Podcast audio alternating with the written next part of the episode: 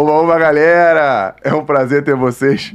Dele uma pancada aqui no bagulho. É um prazer ter vocês mais uma vez em volta da nossa fogueira, nos adaptando, né, cada vez mais ao, ao novo espaço. Não preciso dar bico na canela de ninguém, nem tomar bico de ninguém. Né, Patrick? Tá, tá feliz, né? e aí, galera, não se esqueça de clicar no sininho para ativar as notificações. Deixe seu like, compartilhe. Pô, porque é importante pra caramba o conteúdo que a gente traz aqui. E é muito, muito, mas muito importante mesmo que você compartilhe para o algoritmo entender que o que a gente faz aqui é relevante e ele espalhar para o máximo de pessoas possível. A galera que está aqui costuma conhecer a gente já não é bandido, mas para quem está chegando agora, tem que se apresentar, né?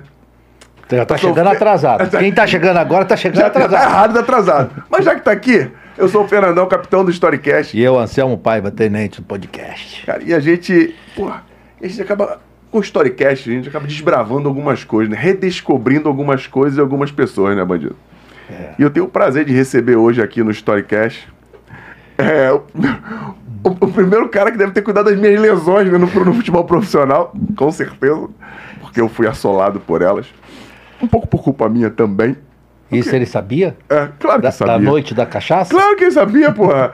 é, ele trabalhou no futebol dos anos 90, dos anos 2000, porra, e era totalmente diferente do que acontece hoje.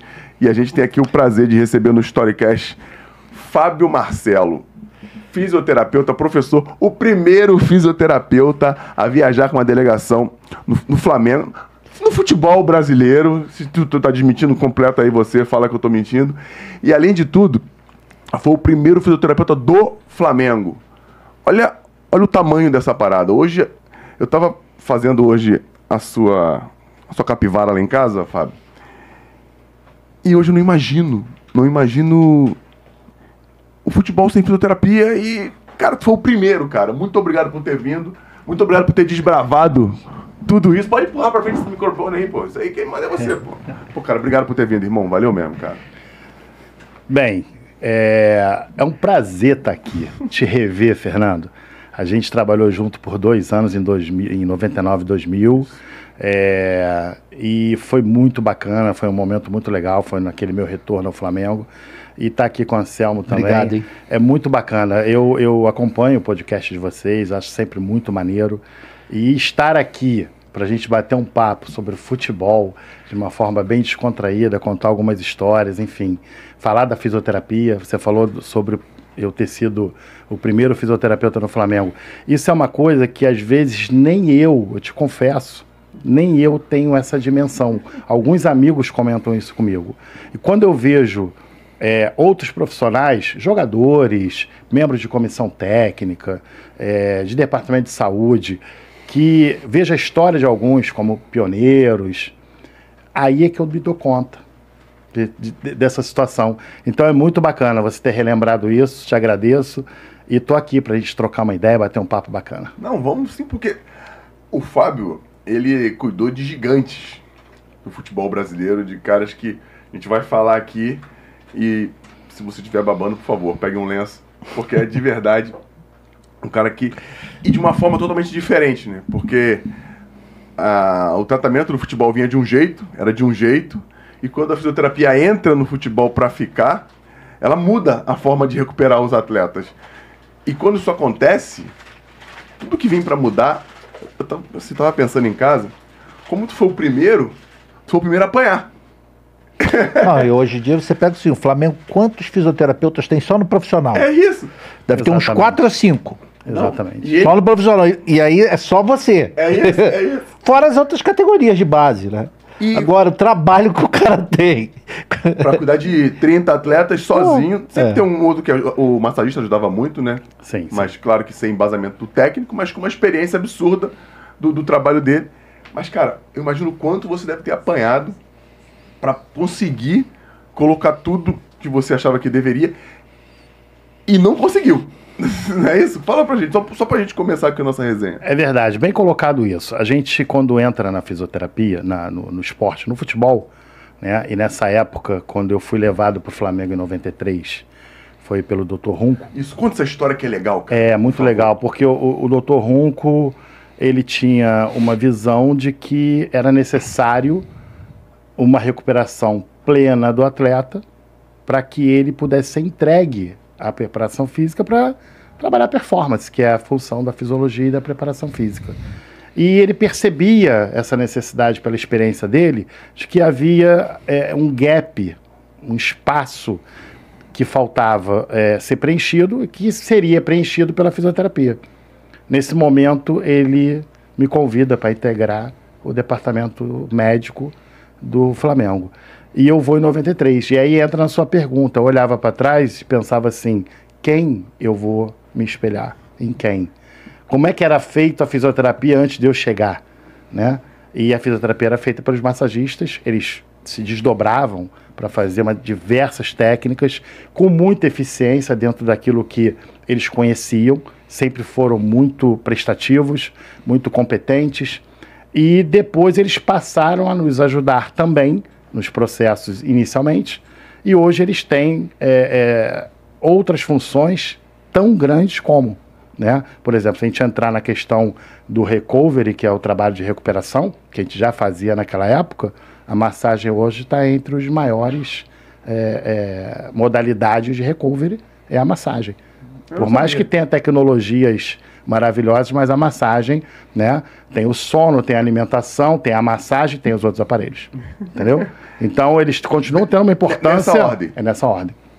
Eles têm, continuam tendo. O sono, É, é. eu sou especialista. Do bem. Esse era o problema na minha época. Depois de jogar, não dava, não tinha- ninguém tinha sono. De- depois que muita coisa aconteceu, a gente fica mais fácil a gente entender porque acontecia. E aí, é, nesse momento, a gente começa a tentar implementar exatamente essa questão de, de como a fisioterapia podia ser introduzida de uma forma eficiente, eficaz. E era eu sozinho. Não, cara, só uma coisa. É. E pra lidar com aquele bando de maluco que a gente era maluco. pra lidar com aquele bando de, de cara que não tá acostumado com isso.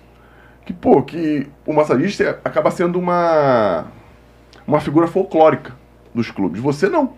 Você era novidade. E, Era. até os jogadores tinham um pouco de receio, né? Sim, sim. Era, era- não era tão simples convencer o próprio atleta de que aquele trabalho poderia ajudá-lo. Isso foi. A gente foi construindo, foi pavimentando isso até que os atletas entendessem: nossa, está vindo para somar. A fisioterapia está chegando exatamente para otimizar o processo de recuperação, dando uma qualidade, qualificando mais, porque o futebol também foi evoluindo questão física, questão de treinamento, avaliações, né?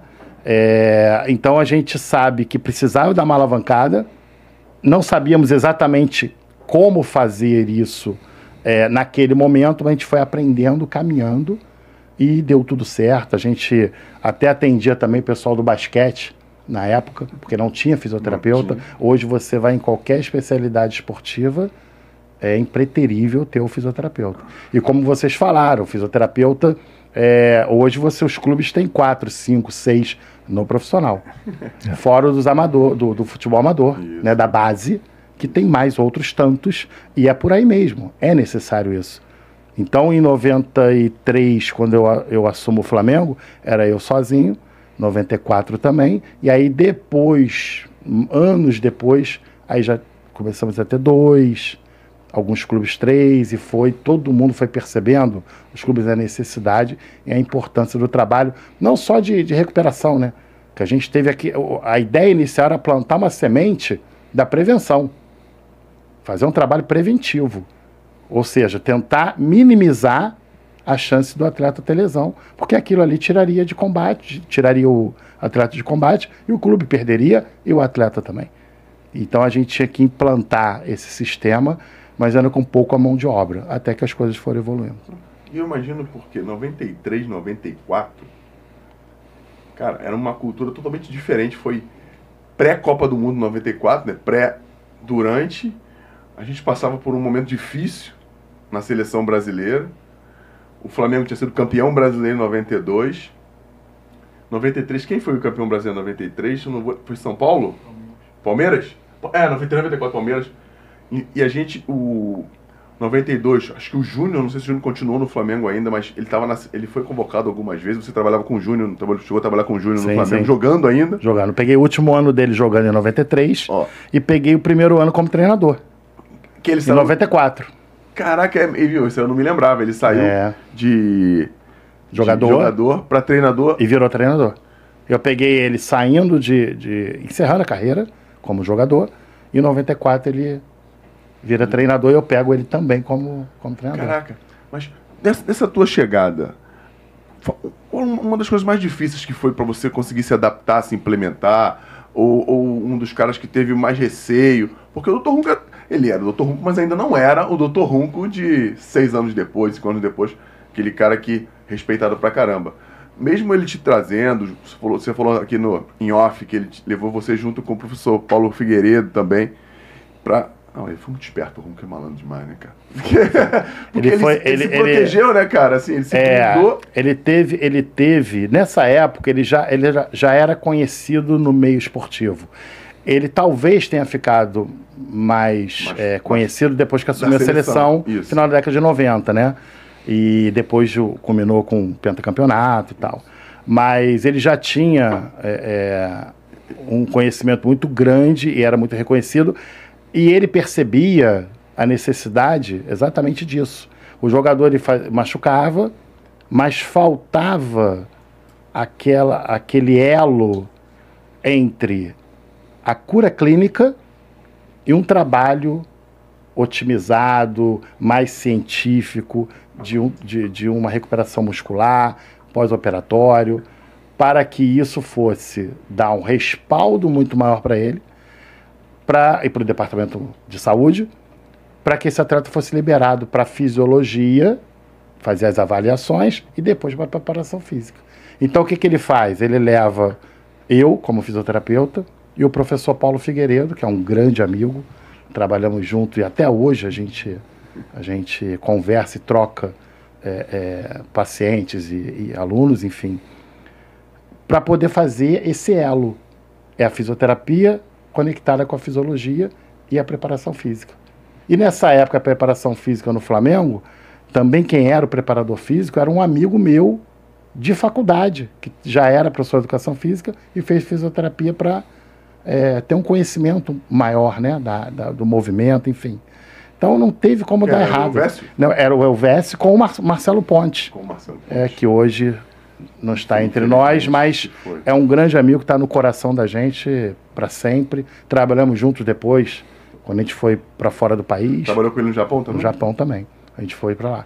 Então, assim, era, era, era, era uma equipe muito boa. Então, tudo isso facilitava muito o processo. Eu acredito que esse processo dessa implementação da fisioterapia no Flamengo, é, sobretudo a filosofia de como deveria funcionar um departamento de saúde, é, os trâmites clínico, fisioterapêutico, fisiológico, preparação física, eu acho que ali nasceu não só pela ideia que o Ronco teve e escolheu as pessoas, mas também e principalmente pela forma que a gente desenhou e que hoje é repetido em todos os clubes. É, porque tem um monte de, de cara que descobriu a pólvora aí, né? Ah, tem. Tem um É, eu, até, eu até comentei ainda agora. gente que descobriu a É, eu até comentei agora sobre o recovery, né? Isso. O recovery, é, ele é hoje muito falado, a ponto, eu, eu coordeno uma pós-graduação, que eu tive que colocar essa cadeira de recovery no esporte, porque é uma necessidade, né? E a gente colocou essa cadeira. Mas hoje ela só ganhou a grife do nome, porque isso a gente já faz desde sempre. A gente já faz o pós-treino, pós-jogo, as recuperações. É óbvio que sem o conhecimento e a tecnologia de hoje, há o conhecimento e tecnologia da época. Né? Você ainda comentou anteriormente, Fernando, a dificuldade que tinha. Eu tenho, por exemplo, de 93 ou 4, eu tenho é, fotos dos equipamentos que eu usei para recuperar uma ruptura de um tendão de Aquiles. Pô, isso devia ser, devia Do ser tendão muito do ver. É, é, Né? E assim. e- Caraca, imagina os aparelhos, é, cara. é. Martelo, É, serrote. é, é, exatamente. Os aparelhos que você olha hoje, e qualquer pessoa hoje vai perguntar, mas como é que você fazia isso? E foi feito no tempo. An, an- é, foi, a recuperação foi antecipada à previsão. Entendeu? Por quê? Porque funcionava muito bem essa sequência da saúde. entendeu? Entendi. Lá dentro do Flamengo. Então a gente conseguiu implementar isso, mesmo com a falta de tecnologia, falta de aparelhagem, porque a gente sabe que o Brasil de 10, 15 anos para cá que está investindo muito mais na questão de dos CTs, né? Sempre Mas teve um material humano muito bom, Muito bom. mas a parte Exatamente, tecnológica sempre perfeito. um pouco de dificuldade. E co- como é que era antes? Vamos lá, antes de você, eu não sei, eu não sei se você sabe também. Quem cuidava dos caras antes da fisioterapia? Eu não sei. Era massagista mesmo. O, O cara- médico passava o diagnóstico e Por o exemplo, massagista. Eu operei o pé, eu quebrei o pé. Já quebrei o, pé, tem um parafuso no pé. Aí beleza, o médico lá furou. É, mas é isso mesmo, né? Furadeira, fum, a pa- parafusa, Chave fenda. grampeou com o grampo, vai embora. Chega, tá bom, já, já, já calcificou. Vai voltar. Era com massagista. Massagista. Aí eu usava toalha quente, contraste, pomadas, massagem, entendeu? Alguns exercícios. Aí ia para preparação física, para ele começar a fazer os Aí exercícios. é direta pra preparação. É, é, logo em seguida. Entendi. Então era, é, é, esse- foi essa percepção que foi o grande lance. Pô, falta alguma coisa aqui, falta alguma coisa aqui. Entendeu? E aí essa percepção é que foi vista no Flamengo. Agora, atualmente, hoje eu vejo sempre, volta e meia, é, aquela câmera hiperbálica, Sim. Bárica. bárica. É. Bárica ou bálica? É bárica. Bárica. Bárica. Eu vejo uma parada que você bota nas Botas. pernas, né? E, Essa é bota de compressão. Boa de é compressão. e também Eu faço de vez em quando. e também é uma a coisa de gelo. Sim. Isso é, é um pouquinho de marketing ou realmente isso tem um, um efeito substancial na recuperação É, do atleta? O que acontece? Antes de você ter respondido, só diz o que, o que é cada um. O que, é, o que, é cada um. Porque pra galera E pra que entender. que serve, né? É, porque, porra, beleza, câmara, câmara hiperbárica falou. É, a câmara hiperbárica ela, ela oxigena melhor o tecido. Resumindo, para todo, todo mundo poder entender, ela tem uma pressão X que ela faz com que haja uma oxigenação melhor nos tecidos. E, consequentemente, é uma cicatrização mais otimizada, tudo isso. Essa é a proposta. Né? Da, da bota. A bota compressiva é uma proposta de melhor vascularização e retorno venoso. É como se você tivesse feito é, atividade física e fica lá o resto o- da- da- da- de todas as substâncias, né, que a gente chama de catabólitos, da- das reações químicas. E essa câmera, essa bota, ela otimizasse a circulação para ir varrendo isso e deixando mais livre para uma próxima atividade. Né? E a, a questão do gelo, esses aparelhos modernos de gelo, que É. tem compressão, É, de entrar, entrar na banheira, tá também na? É, banheira. Tem banheira tem o- a câmera, uma, Aquela- uma- tipo uma, um. Aquela câmera Sim, de, sim, sim, de- sim. Já viu o Lebron. Sim. o LeBron sim, James, sim, eu sim. vi foi essa aí do LeBron. É, é, é o trabalho de crioterapia. Crioterapia é tudo que a gente usa gelo, né? A câmera de crioterapia. É, também a proposta é essa. A vascularização ser aumentada mais profundamente para poder ter um resultado melhor na troca metabólica, oxigenação e, consequentemente, você limpar dos, dos restos, dos resíduos químicos, da- das, da- das reações químicas que você produziu durante a atividade e deixar mais limpo o seu organismo para novas atividades. Agora, na prática clínica, é, algumas pessoas se dão muito bem com um tipo de trabalho, outras se dão muito bem com outro, outra tem uma aversão, não, não bate muito bem com, a- com a- com aquele resultado, não se sente bem. A bota vai fazer uma bota compressiva, não adianta nada, entre aspas, para aquela pessoa. Tudo isso, a gente, eu creio, pela minha experiência, que você elege os melhores, as melhores técnicas de acordo com o que você tem de proposta, que você quer com aquela pessoa, que não é igual a outra. Ninguém é igual a ninguém em nada, nem nessa questão residual. Se você pegar aí, a gente fizer um- uma análise, por exemplo, de, de creatinoquinase, que a gente viu a fisiologia fazer, e ela chega e fala, ó, fulano tá com tanto, fulano com tanto, fulano tá no limite que se fizer tal atividade, corre risco de fazer lesão. E às vezes um jogo é importante, essa pessoa vai jogar e não fez lesão nenhuma. Entendeu? Aí o outro vai, é, que está no nível muito aceitável, muito normal, entra e tem a lesão. Então, é, é, a prática, a prática, ela difere bastante de uma teoria, porque essa teoria ela, ela é unificada. Ela não é individualizada. Não é individual. O meu, o meu, a minha crítica é a não individualização. Eu acho que você tem várias técnicas que vão dar mais certo com X, Y, Z e outras não. A gente tem que eleger outras técnicas para outras pessoas. Pela adaptação, pela questão da, da, da- até da crença. Tem gente que não entra em banheira de gelo depois de jogo e treino, não quer entrar. Eu saí na porrada durante muito tempo pra não entrar, mas não depois entrar. que entrei não queria mais sair. Exatamente, porque tinha. Ah, eu acho que não vai adiantar nada, acho que é muito gelado e não vai resolver nada. Quando ela começa a ver que dá resultado, ela começa a entrar e entra bem. E, e- sente o resultado e Você acredita que, que, que ajuda? Acredito que ajude. Eu acho que, que ela tem uma ciência por trás disso. Tem correntes que falam que não. É, e tem correntes que que falam que sim. Exatamente. A ciência é assim. Você já percebeu É. que o ovo faz bem seis meses? E E seis meses seguintes o ovo não faz mais bem? Eu li alguma coisa que agora, definitivamente, o ovo faz bem. É. li agora, essa semana, doutor Baraki. Doutor É, Baracate. Baracate. Baracate. Definitivamente o ovo faz bem. Anselmo, Definiram. Se ferrou, tu não come ovo? Detesto. só podia comer um ovo, dois ovos por dia, agora pode comer seis. É isso. Então, assim, 10. A ciência, ela é assim. Então, se você entender, se eu compreender que sai um artigo científico com a metodologia é, é, eficiente, também tem isso, a metodologia eficiente, a metodologia é, é, vamos dizer assim, padrão ouro, e me diz que o gelo pós a, a- a atividade física, até 10 minutos, Após. após você faz e te dá um resultado, é, eu não posso me prender a esse artigo só. E o que muita gente faz é isso. Porque tem outros dizendo que não faz bem. Com padrão ouro também. Entendeu? Eu tenho é que tentar entender se toda, todos os vieses que a gente chama na pesquisa foram levados em consideração.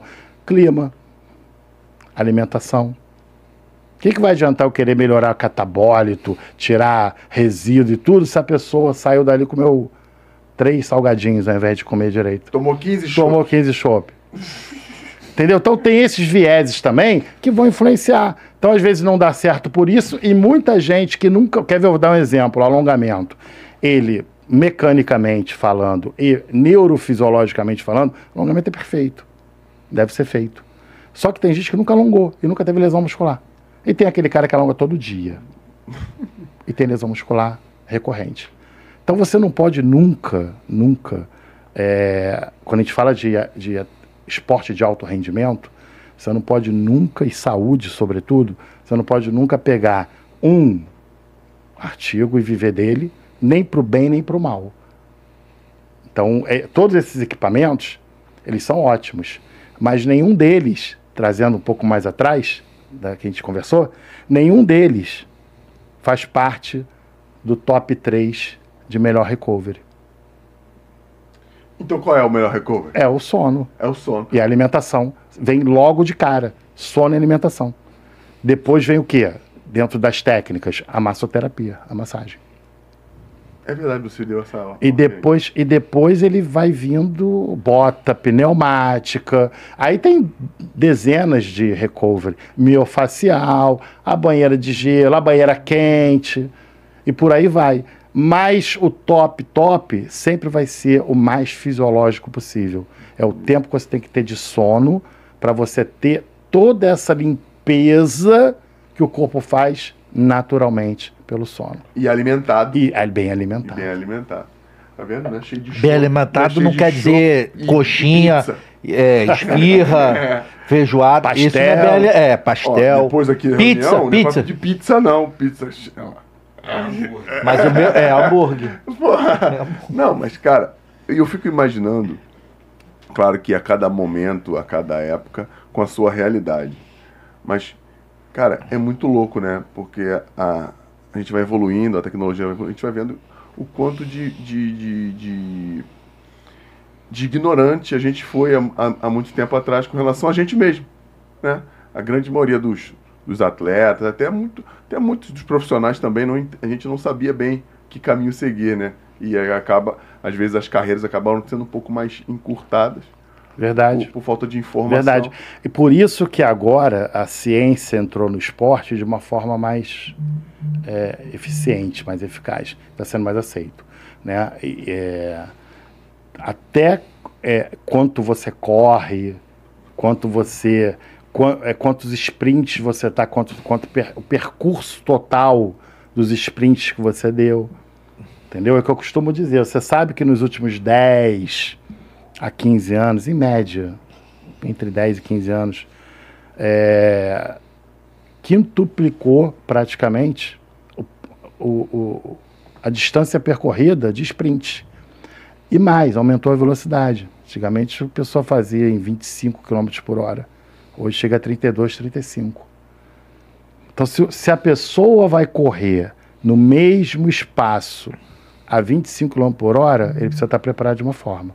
Se ele vai correr o mesmo espaço a 35, ele está preparado de outra forma. Então, se você não entender que essa ciência ela tem que estar presente, a gente vai não vai andar, não vai adiantar. Só hoje tocar aqui, tocar ali, tá? Não. entendeu? E ficar rodando aqui, rodando ali. Se não tiver as velocidades bem trabalhadas, você pode fazer isso por opção. Aí não é minha área, é opção. Agora, para você jogar futebol hoje, você tem que estar preparado para ter isso, saber que vai passar por isso. Só a gente lembrar, antigamente, os trabalhos de pré-temporada dava muito tiro de mil metros, né? Pô, nem me fala. O jogador adorava, né? Cara, não... Era muito ruim, né? Pô, cara, eu, eu, já devo ter dado umas. Não sei, umas, umas 200 voltas na lagoa. Ah. O goleiro, botava o goleiro pra correr. É. O goleiro. É. o goleiro. Pô, e o goleiro ficava na nossa frente, filho da mãe. E na época, na época era o que se acreditava que, que era o bom. Que era o melhor. Mas as coisas foram mudando, exatamente. É por isso que eu costumo dizer, tudo que a gente fez é, foi bem feito. Entendeu? Porque era o que a gente tinha para fazer. Que tinha. Foi. Aí as pesquisas. Exatamente. Foi melhorando, exatamente. E agora a gente só tem que acompanhar. Né? Então hoje você tem a especificidade. Na fisioterapia a gente tem a especificidade. Se eu vou recuperar você, que é zagueiro, eu vou ter uma série de valências baseado no, no, teu, no teu retrospecto de desempenho para na hora que eu vou recuperar Fazer, eu não vou fazer trabalhar nada de desempenho com você. Quem vai fazer isso é a fisiologia e a preparação física. Mas para te dar fortalecimento muscular pós-lesão, pós uma cirurgia, eu vou ter que me basear nas tuas características de fibra musculares, na tua característica e na sua característica de gestual. Como você salta, como é que você bate na bola? Quando você bate na bola, o que, que você, como você inclina teu corpo para fazer um balanço teu melhor e você ter esse desempenho melhor. Porque se fosse assim, se fosse simples, isso acontecia? Você pegava é, dez meninos e ensinava a bater falta igual o Zico. É. Todos iam aprender. É só ficar chutando É só ficar chutando fotos, 500 faltas. Não, cada um tem uma maneira de se arrumar. E é isso que faz o gestual. Isso que faz a diferenciação. Entendeu? E aí você vai é, estimulando isso. Então hoje a fisioterapia, na recuperação, ela já tem especificidade. Imagina na preparação física e performance. Agora, agora tu foi num lugar que eu vou te perguntar. Eu quebrei o pé em 2004. Maio, não, maio não, mentira. Fevereiro de 2004 eu quebrei o pé, a base do quinto. De lá pra cá, a quantidade de lesão no panturrilha e posterior é absurda. Exatamente. Para você entender, o pé, o pé, a gente tem, é, para ficar uma coisa fácil de todo mundo entender, a gente tem quatro, quatro captores de postura, ou seja, são quatro sensores que te localizam, fazem você se localizar no espaço. Né? Um é a visão. Muita gente, quando fecha o olho, vai andando e vai caminhando para um lado. Né? O outro é o labirinto. O pessoal que tem labirintite perde o equilíbrio, que são os canais semicirculares. Articulação temporomandibular, oclusão. que é onde você tem encontro das cadeias anterior e posterior muscular. E o outro é o pé. Então, como você pisa, você se organiza. Aí hoje a gente tem controle de carga que você, é, na hora de um salto, qu quanto de carga você empurra o chão para devolver essa carga? O salto é vertical, o salto é horizontal? Entendeu? Entendi. Você hoje corre, a gente sabe que aproximadamente 3 a 4 vezes o teu peso corporal está batendo no chão. Cada pisada do calcanhar. E quando você anda, é meio peso aproximadamente. Então, se você pesa 80 quilos, você andando é 120. Você correndo é 320. Caraca. Então, como é que você quer correr, pisar, se você desorganizou a questão toda articular, mecânica e se reorganizou? A parte toda neurofisiológica, como seu cérebro entendeu isso, é como você se adaptou. E como você se adaptou não significa que foi a forma correta. Foi como o corpo achou um jeito de. Achou um jeito de se adaptar. Sim. Entendeu? Entendi. Não te limitou a jogar, mas te causou problemas. Então o que, que a gente faz hoje? No momento em que você, é, é, você tem medidores, tem É, um, é avaliações. pronado e outro é supinado. Então, a gente hoje tem uma série de situações que a gente faz articular, de realinhamento, vamos dizer assim. O balanço é quase que uma oficina. Alinhamento, balanceamento e a cambagem, se necessário, uma palmilha funcional. Entendeu? Eu fiz, botei palmilha algumas vezes, É. só que eu percebi que as palmilhas eram iguais, não eram diferentes. Então, aí. Então, não adianta pode- porra nenhuma. se você tem uma de um pé de um jeito do outro. Como é que você absorve carga? Hoje você tem é, plataformas que você pisa um pé em uma e outra em outra e te diz quanto você está descarregando de peso em cada É, uma. Isso foi há 20 anos. atrás. Tá entendendo? Então, hoje você tem como mapear tudo isso. E os clubes hoje têm essa estrutura. Então tem como você mapear para você poder dar o melhor para o atleta para que ele possa também chegar nesses sprints com qualidade. Porque você ainda consegue realinhar o mais próximo possível da biomecânica que o cara sempre teve. Exatamente, perfeito. Não é isso? Perfeito. Você realinha a parte, a parte primeiro da biomecânica, para que ele gere movimentos corretos, e os trabalhos que você faz de controle motor, de aprendizado motor, reaprendizado motor, que é a questão que você vai ter a neurofisiologia pegando estímulo e devolvendo isso em movimento. É mais ou menos isso, a grosso modo, só para a gente poder. E isso aí tem que estar alinhado. Nunca é só a mecânica e nunca é só a parte eh, neurofisiológica. Elas têm que estar envolvidas juntas, de forma conjunta. E aí você vai ter de novo os movimentos naturais, sem compensações, ou que essas compensações não gerem o que acabaram gerando. E, e, e o corpo é ele, né? Ele, assim, né? Ele se compensa o tempo todo. Se compensa. Tá, tá exigindo muito aqui, ele já compensa, compensa. do outro lado. Sem que você queira. Não, é, você é, é imperceptível. É involuntário. Tu só vê quando tá doendo. É Só vê involuntário. quando começa a doer o outro lado. Só que a gente sabe hoje, olha que legal, a gente sabe hoje, sabendo a tua avaliação que você sempre faz em pré-temporada, enfim, já conhece. Mesmo eu chegando depois, eu posso ter acesso à sua avaliação. Então eu sei como é que você se comporta. E eu sei o que aquela lesão faz. Ah, entendi. Porque aquela lesão causa. O que, que é a lesão causa? O que, que um, um- cruzado anterior, quando re- reconstruído, associado a outras lesões ou não, causam no. tendem a gerar. Pra, pra galera entender, é como se fosse um remédio que ele vai melhorar a tua dor de cabeça, mas ele pode também te dar náusea. Isso, É pode ter um efeito colateral. Um efeito colateral, é mais ou menos Exatamente. isso. Você né? faz uma cirurgia, pode ter um efeito colateral de uma compensação boa. Isso aí. Exatamente.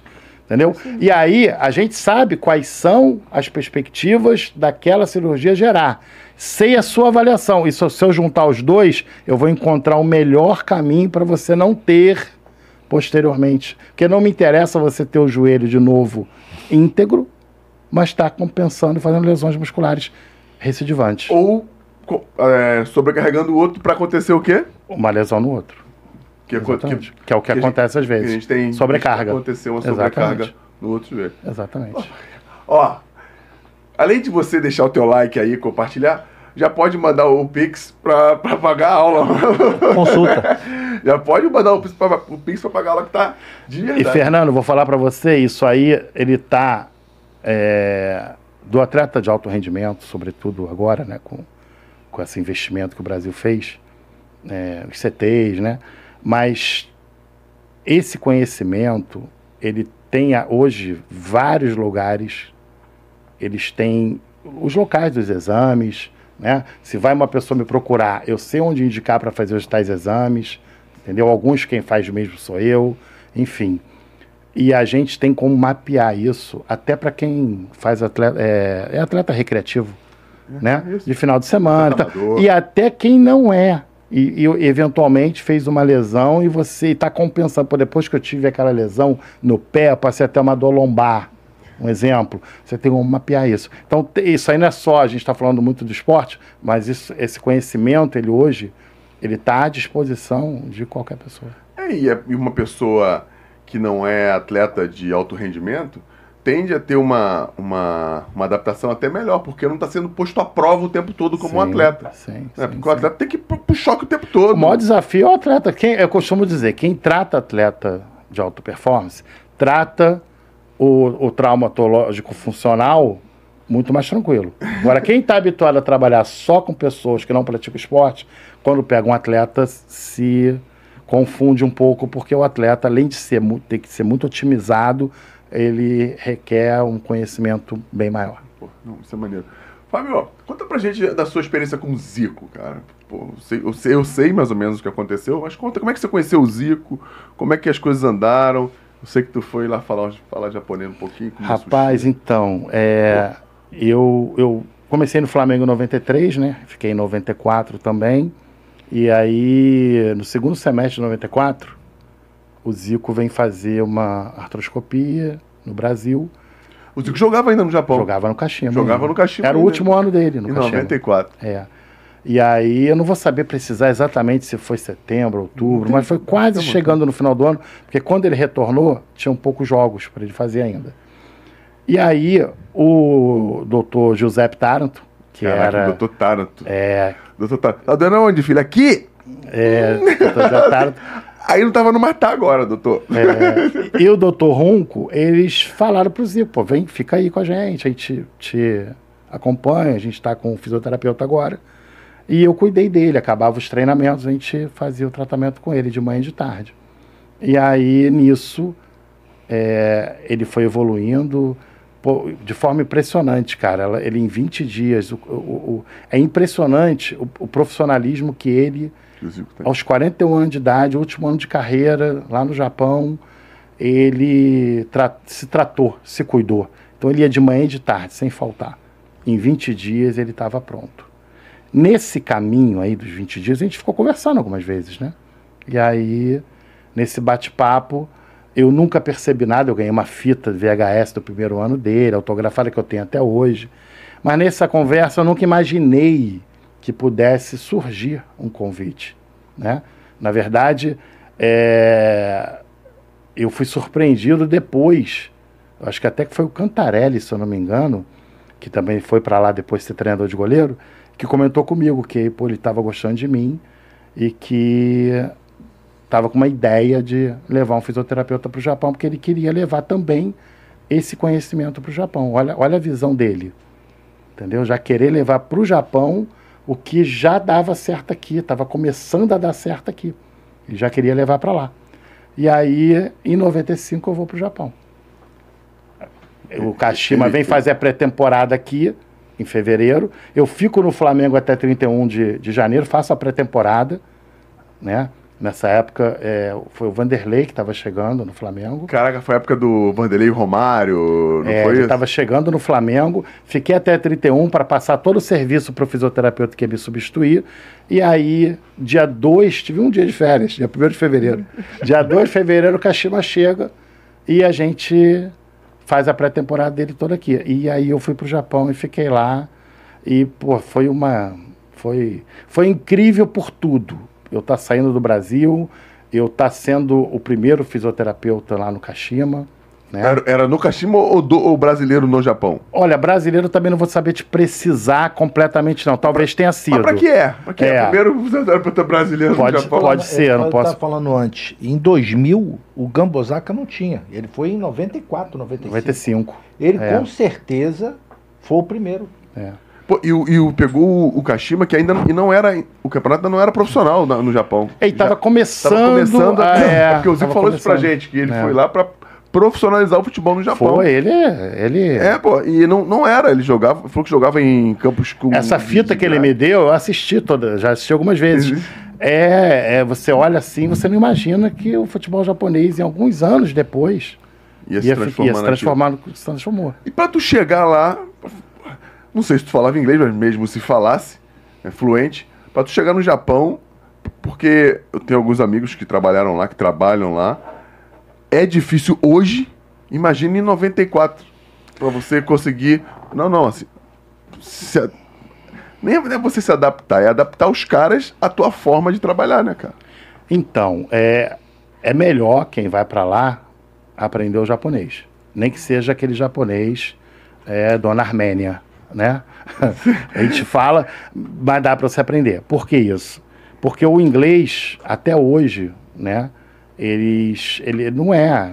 Eu tenho amigos agora mesmo que ficaram lá um mês e voltaram em, em férias e às vezes fica mais difícil, porque eles têm muito estrangeirismo, eles têm as palavras que eles pegam do inglês e adaptam para o japonês, né? E adaptam na maneira que eles falam. Eu não sabia. É, Ou a gente faz também. né? é, a gente adapta. Então, essa, Hobby. Ah, entendi. essa adaptação que eles fazem, às vezes é melhor você aprender logo como é, né? Entendi. E aí eu fui me esforçando, e como o Zico foi para lá e tinha, tinha, tinha ido outros, tinham ido, né? Outros jogadores, outra. e o, o clube em si, ele já tinha, já falava, muitos jogadores já sabiam falar português, algumas coisas em português. E eu fui entrando com o intérprete ajudando no início, e acabou que depois de seis meses eu já estava tava até saindo, comprando coisa no mercado. Arigatou, fazendo tudo. sayonara pra todo É, mundo? Não, eu conseguia, eu conseguia falar algumas coisas. É, mas que conseguia. Ó, Eu, eu li, Uma eu. coisa que o pessoal não fala, mas foneticamente o japonês é mais fácil pra gente aprender do que o inglês. Porque foneticamente a gente fala as mesmas sílabas. K, Q, É. I. É, gente- mamãe momu, badabibom. é. É muito, é, isso, é, isso é mais fácil. E assim, é, deu para começar a aprender a falar, e eu preferia, porque tem uma escrita lá que é o katakana, que é um- são os pauzinhos mais simples, que é para o estrangeiro. Então eu leio e escrevo katakana. Pô, que isso? Aprendi São lá. três alfabetos lá: katakana, Hi- harakana Hiragana e o kanji. e kanji. É. O hiragana é, é mais difícil para mim e o kanji. Mas o, o- o- dá para você ler tranquilamente, só que você é, tem que adaptar a forma. Por exemplo, lá em Encontro Consonantal, o Leonardo jogava lá. Eu fui, O Léo tava lá nessa época? Léo e Jorginho. Jorginho foi comigo, que hoje é treinador. Sim, sim, A gente Jorge foi aqui juntos. também. É, então a gente foi juntos. E, o- por exemplo, Jorginho não pode ter Jorginho, tem que entrar um U. Então, e, e não é Jó, é Jó. Então fica Jorudinho. Leonardo não pode ter o RD, tem que entrar um U. E o L tem som de R, então ficava Leonardo. Que isso, cara. Eu achei mais um. Pix, mais É. uma aula agora. Eu achei É. interessante lá que tem coisas que, por exemplo, o cara que estava no ensino médio japonês não sabia o que estava escrito. Você só conhecia algumas letras no nível universitário. Porque o alfabeto, juntando os três, são 2.500 símbolos. 2.500 letras.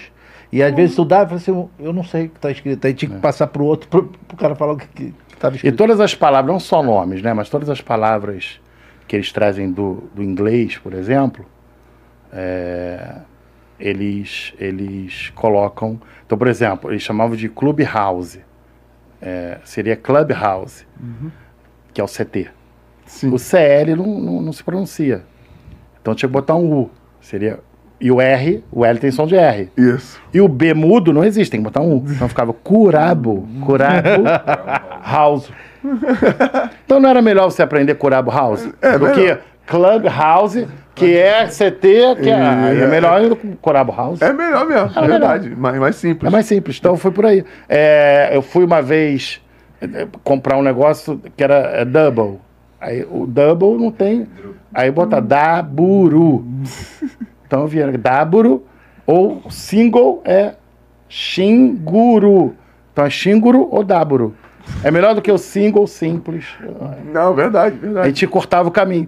Depois que Eu comprei uma aprende... opção de coisa para estudar, e ficava estudando, lia, falava igual a dona Armênia, mas me entendiam. Não, esse- E a gente conseguia. Não, e, e nesses lugares, o, o local, ele valoriza quando ele vê que tu tá se esforçando pra falar. Muito, Eles são muito. muito. É, pô, mas não é só no Japão, né? não, pô. O. Japão, o alemão, esses, esses, esses países de, Sim. esses países de cultura forte, Sim. sim. eles valorizam muito. Uma coisa que eles sempre fazem, né? Quando vai chegar uma pessoa nova, você vai lá para jogar, eles ou a comissão, ele na primeira semana eles levam você num, num, num- num restaurante, né? E o, o legal é você escolher um restaurante japonês. Que aí Entendi. Mas é porque eles gente- percebem que você é- tá, tá O restaurante entendeu? japonês dele não é o, o igual nós aqui. Aquilo- Você acha que vai chegar lá, porra, vou pro gourmet. Monte de Não fritura. tem nada a ver. Porra, Primeiro não- que passa Hot longe. Philadelphia não tem lá. Não, não, Hã? não. Hot Hot, Philadelphia é, não tem é, exatamente. Vai ter Hot Philadelphia? Filadélfia Que porra é foi essa? inventado por mexicanos na Califórnia. É. Olha isso. Não é? Então, assim, não é igual. Se você vai pegar lá um sushi, aqui você conta o arroz. Não, tem tanto arroz aqui. Lá é mais. Entendi. É mais, com- é mais unidinho. É o Goha. Pô, que bom que você se adaptou bem, né, Me cara? adaptei bem. E participei do primeiro título deles em 96. Tem essa honra, tem uma placa lá em casa que eu- ele deu para O Zico já tinha parado. Tinha parado. Ele parou em 94. Em 95, quando eu fui para lá, ele já era diretor. Pô, e quem tava no time? Léo? Tava- O Léo tava no time? Léo tava lá, o Carlos Alberto Santos, Pô, Carlos Alberto Santos, que é gra- grande. Alcindo? Alcindo? Foi, Alcindo. foi Alcindo já não estava Não. mais no Kashima. Já tinha saído. Já tinha, não sei se ele estava no outro clube, se era o Sapporo, se era o Consadori Sapporo, uma coisa assim, ou Frontale, não lembro qual era exatamente. Mas ele não estava no Kashima mais. Pô, Fábio, conta pra gente a história da, da, da viagem. Eu não sabia, fiquei sabendo hoje também, que, que eu não me lembrava quando o fisioterapeuta começou a viajar com as, com, com as delegações. E você foi o primeiro a viajar com o Flamengo. Mas por que você teve que viajar? Porque, ah, ele viajou. Beleza, mas teve um motivo pra quebrar esse paradigma, não foi à toa, né? Alguém importante precisava de tratamento. No futebol é isso, tem algum interesse, né? Exatamente. Eu tô mentindo? Não. Não, não, não. Exatamente. É, é uma história até interessante. Eu guardo com muito carinho. E eu vou falar para você uma coisa, ô, ô, Fernando. Você como, como jogador, eu, eu nem sei se o, se o Sávio sabe disso. Porque eu não, eu não conto o Sávio há muito tempo. Há muito tempo. Desde quando ele saiu pro Real Madrid, eu não encontro mais ele. Não, nunca mais encontrei com ele. Mas eu não sei nem se ele sabe essa, essa importância que teve Vai ficar sabendo agora. é, essa importância que teve o que aconteceu. Porque o fisioterapeuta ainda, ainda não viajava no Flamengo. Né? Como a gente estava conversando, foi o primeiro. Tu pegou o Tá tudo- Evaristo? Tu pegou o Evaristo no Flamengo? Trabalhei com ele. Trabalhou né? com ele no Trabalhei Flamengo? no Flamengo, depois no Vasco. Ele, ele pegou, pegava no teu pé? O Evaristo, o Evaristo ele ficava, ele cobrava muito, né, de todo mundo, para que tudo funcionasse, aquela coisa toda. Sim. Do, do- mas eu, eu tinha, como a, como a gente lá na fisioterapia faz o trabalho, aí liberou lá o departamento médico, a gente da área de saúde, só mesmo quando tem que passar alguma coisa. Vai lá né? falar. É, vai lá que, falar. Que ele pegava no- nos pés do, do- no pé dos, dos fisioterapeutas pra caramba, cara. É mesmo? Pô, mandava os caras sair do campo. Não gostava muito que trabalhasse Ah, com bola, não, né? Ele pegava no pé dos É, caras. pra não gostava muito Mas continua, continua bola, falando a parada é. do sábio. Desculpa te interromper. O, o- Então, aí a gente tinha começado, ainda não tinha essa ideia do fisioterapeuta acompanhar a delegação, né, essa importância. E foi num jogo aqui, em 94, a gente é eliminado no Maracanã. Se eu não me engano, foi 2 a 2 esse jogo contra o Grêmio, né? E no sábado, quarta noite, no sábado, 4 horas da tarde, tinha Corinthians no Pacaembu, Campeonato Brasileiro. E o Sávio era, ele era muito habilidoso, né? Muito, muito habilidoso. Então tomava muita pancada no, no tornozelo, era muito rápido. E ele toma uma pancada, uma das pancadas que ele levou, só que ele sai do jogo com o tornozelo inchado, né? E no dia seguinte, quinta-feira de manhã, eu já tô na Gávea, tratando dele, e o Isaías Tinoco vai lá dentro do meu setor e conversa lá com a gente, tá? Depois ele me pergunta o que, que eu achava se eu viajasse, se tinha chance do Sávio jogar, porque o Júnior era o treinador e o Sávio era um cara importante para o esquema do Júnior. E se, se existia essa possibilidade, eu viajando, do Sávio jogar. Fernando, vou te falar, o tornozelo do Sávio estava bem inchado, né? E eu não tinha certeza se poderia ou não viajar, é, jogar. Jogar. Eu acreditava que sim. Mas se você falasse, pô, mas você me dá certeza, você só vai viajar se você tiver certeza, não te daria certeza. Mas eu falei, eu, eu acho que vale a pena, eu acho que dá. Aí ele foi, falou com o falecido Babão, Babão. é, grande Babão, para me dar todo o material. E pediu, passa lá na rouparia, vai estar tudo pronto. Amanhã, que seria sexta-feira, já vem pronto para viajar, porque a gente vai viajar amanhã. E, eu fui. Isso rendeu uma matéria no, no jornal, é, falando Diabo Louro, que chamavam ele na época. É, ele nem Diabo gostava Louro. dessa porra. É, ele não gostava, hoje chama de Anjo, Anjo Louro. Louro. É. É, submetido a choques, que era o que a gente tinha na época, aqueles aparelhinhos de choques, para poder Era fazer. o quê? Pra galera entender. Parece que era tortura. Era É, tens. era tens, era tens. Era tens e de contraste de, de fazia contraste. Não, a gente de- fazia contraste, Não, fazia o TENS, o TENS. fazia mobilizações, exercício, ultrassom, gelo pra laser, caramba. gelo pra caramba. E veio assim, pra, pra impactar, né?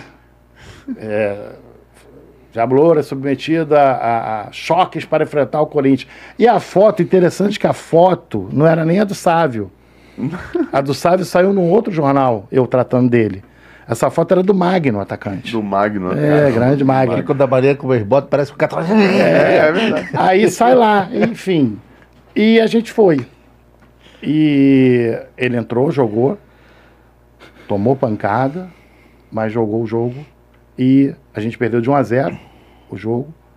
Mas a partir dali saíram mais duas matérias falando da importância que teria da prevenção.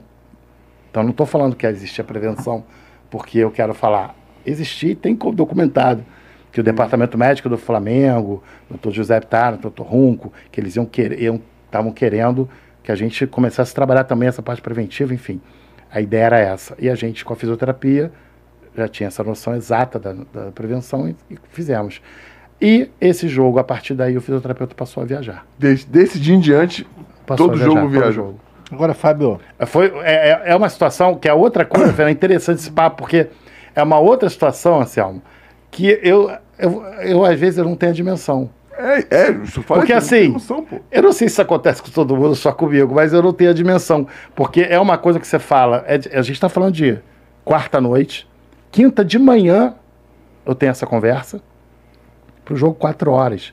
Eu tenho dois dias e pouquinho para um tornozelo que a gente sabe que hoje é difícil.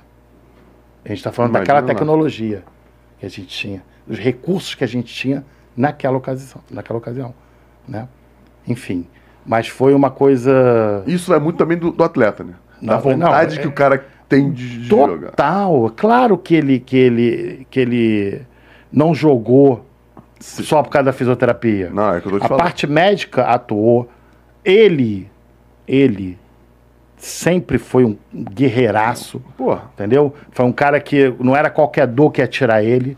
E até porque apanhava muito. Se fosse qualquer dor pra tirar ele, ele não ia jogar nunca. Demais, demais. Pô, ele é sensacional. E, e por isso que eu falei da dimensão, porque eu não sei nem se ele sabe ou lembra disso, entendeu? Mas aquela história, né? Quem tem que lembrar mesmo sou eu, porque o maior beneficiado ali sou eu, fui eu. Com, fui eu no sentido assim, Deus está ali presente, mas foi o maior beneficiado disso, foi a fisioterapia, foi o clube entender a necessidade do acompanhamento e a prevenção, e a partir dali o fisioterapeuta passou aí nos jogos, porque entenderam, cara, é, é fundamental. É. Hoje tem clube que leva até dois fisioterapeutas. não Sim, sim, sim. Pra viajar, até porque tem mais jogadores Tem hoje mais envolvidos. jogadores envolvidos. Hoje tem mais. Fábio.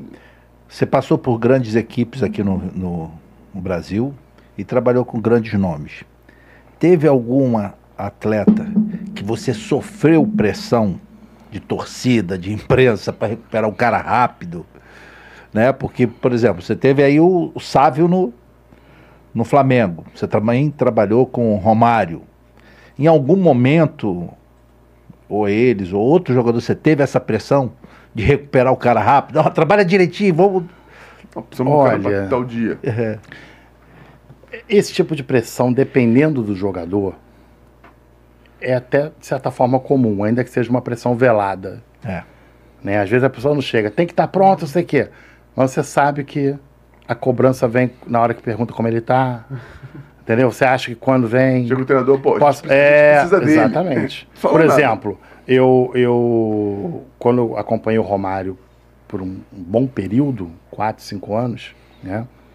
É, ele ainda profissional, porque até hoje a gente é amigo e depois que ele parou, eu fiz a recuperação da cirurgia que ele fez também no joelho.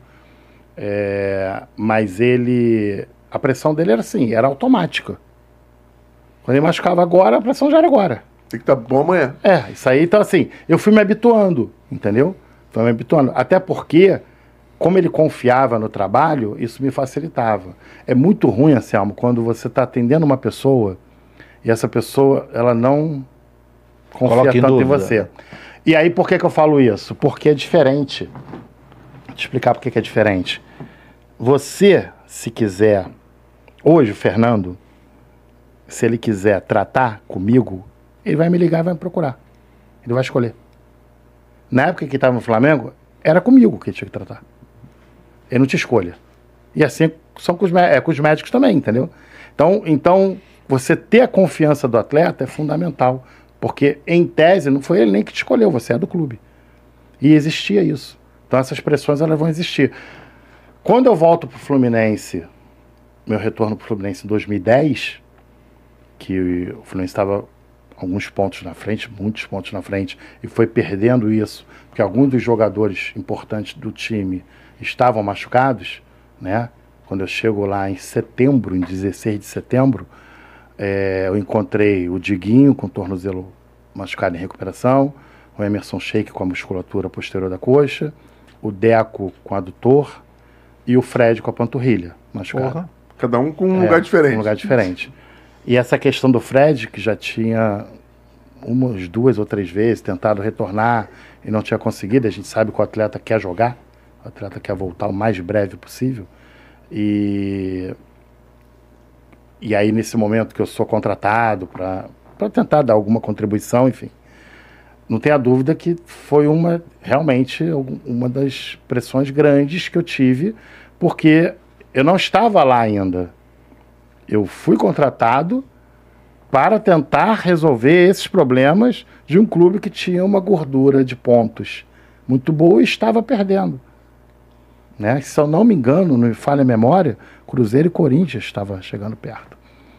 Então você tem esses quatro jogadores, que na época eram quatro titulares, de um peso muito grande, para você tentar ajudar a resolver.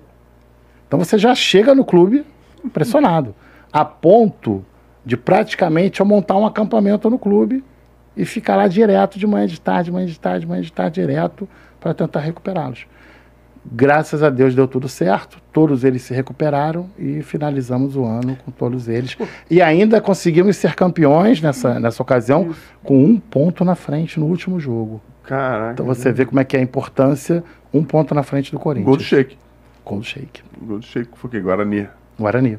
Exatamente. Eu perguntei perfeito. isso aqui porque o Dr. Que teve aqui, e ele falou que o jogador que ele teve mais pressão foi o Obina. Bobina Que do até Flamengo. ele, Sim, ele eu podia dar na assisti. rua. Eu assisti. Eu assisti. Até o porteiro dava dura nele. Porra, Eu doutor, assisti. e aí, Obina? Não, Eu é assisti verdade. e morri de rir, porque ele conta de uma forma tão engraçada. É, né? não, é, pô. Porque é. assim que funciona, né, cara? É assim que funciona. Não interessa quem seja. Naquele momento, entendeu? É, você vai ter a pressão de, de determinados jogadores. Por exemplo, quando eu, eu trabalhei no Boa Vista. E no momento que eu trabalhei no Boa Vista, é, quando eu fui convidado para montar o setor do Boa Vista em 2006, o Boa Vista estava entrando no octogonal da segunda divisão carioca. E aí a gente chegou na final contra o Macaé. E o Que era o bicho Flavinho- papão daquela era o época. bicho papão. E o Flavinho, que era o meia, era o 10, ele se machucou do primeiro pro segundo jogo. E era uma semana depois. O Gaúcho, que era o treinador, ele. E, sabe, quando o, o- o- ele sentia a falta dele. Era importante pro, pro, pro esquema que o treinador montou. E a gente tem que entender isso completamente. Todo o departamento de saúde tem que entender o que o treinador quer, o que o treinador pede, como ele gosta de jogar, para a gente poder dar o melhor e condicionamento muscular também seja o melhor. E nessas categorias pela- aí, não tem tanta variedade de jogadores. Não. né, Nesse, nesse, Não tem. Na segunda divisão. Não O cara, o titular é titular porque ele é Era ele, era o 10 do time que fazia o time jogar. A gente conseguiu recuperar uma lesão grau 2 de, de bíceps femoral atrás da coxa. Fez- eh, Foi machucou domingo, fez a ressonância na segunda, estava lá grau 2. Na sexta-feira já estava no campo treinando. Inclusive teve um agradecimento em público no final do treino de sábado. Todo mundo fez uma roda agradecendo a tudo, não sabíamos o que ia acontecer no domingo, mas passou. Foi, uma, foi nesse. Ninguém soube, porque a gente está falando de uma época de uma segunda divisão. Né? Hoje o Boa Vista já está anos na isso. primeira divisão. Mas naquela ocasião ele estava lutando para ir para a primeira divisão. E sempre eles tentaram fazer o melhor possível para a gente poder trabalhar bem. E eles deram todas as condições para que eu trabalhasse bem naquela semana. Né? Mas foi uma pressão interna absurda para esse jogador. Não que chegassem para mim e falassem: ah, você tem que recuperar. Nada disso, não. A gente sentia. Ele está precisando, ele vai precisar, é decisão, é o último jogo. A gente gostaria de subir, entendeu? Isso é natural. Então, as pressões não interessa quem seja, em que divisão você esteja. Você vai ter. Claro que cada pessoa, cada, cada, cada nível que você vai pegando de atleta, essa pressão vai aumentando muito mais. Mas eu vou falar uma coisa para você, eu adoro. Quanto mais pressão, melhora o trabalho. Sempre foi assim. Quando eu trabalho com. com ah, se eu, não é legal. Eu gosto de pegar, entendeu? Na época eu trabalhava com o Romário, machucou. eu- Vamos lá, vamos meter bronca, vamos fechar aqui, vamos trabalhar. E todos que eu trabalhei que tinha que fazer, a gente, quanto mais pressão, eu não sinto a pressão. Eu não sinto a pressão. Pelo contrário, me, me estimula. Isso para mim é bom. Pô, tu tá falando do, do Romário.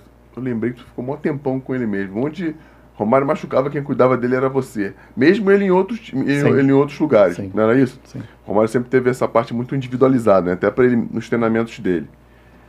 Como é que você se aproximou dele? Foi essa, foi nesse dia, essa vez que no, no- foi no Vasco? Foi em 99, Foi no 99 Flamengo. no Flamengo. Foi, foi nesse momento Foi nesse momento. Que ele se machucou e você Eu tinha tido um contato muito rápido, Fernando, com ele em 95, quando ele vai pro Flamengo. Isso, que ele Que eu chegou fiz a pré-temporada para passar o bastão para outro fisioterapeuta eu indo para o Japão.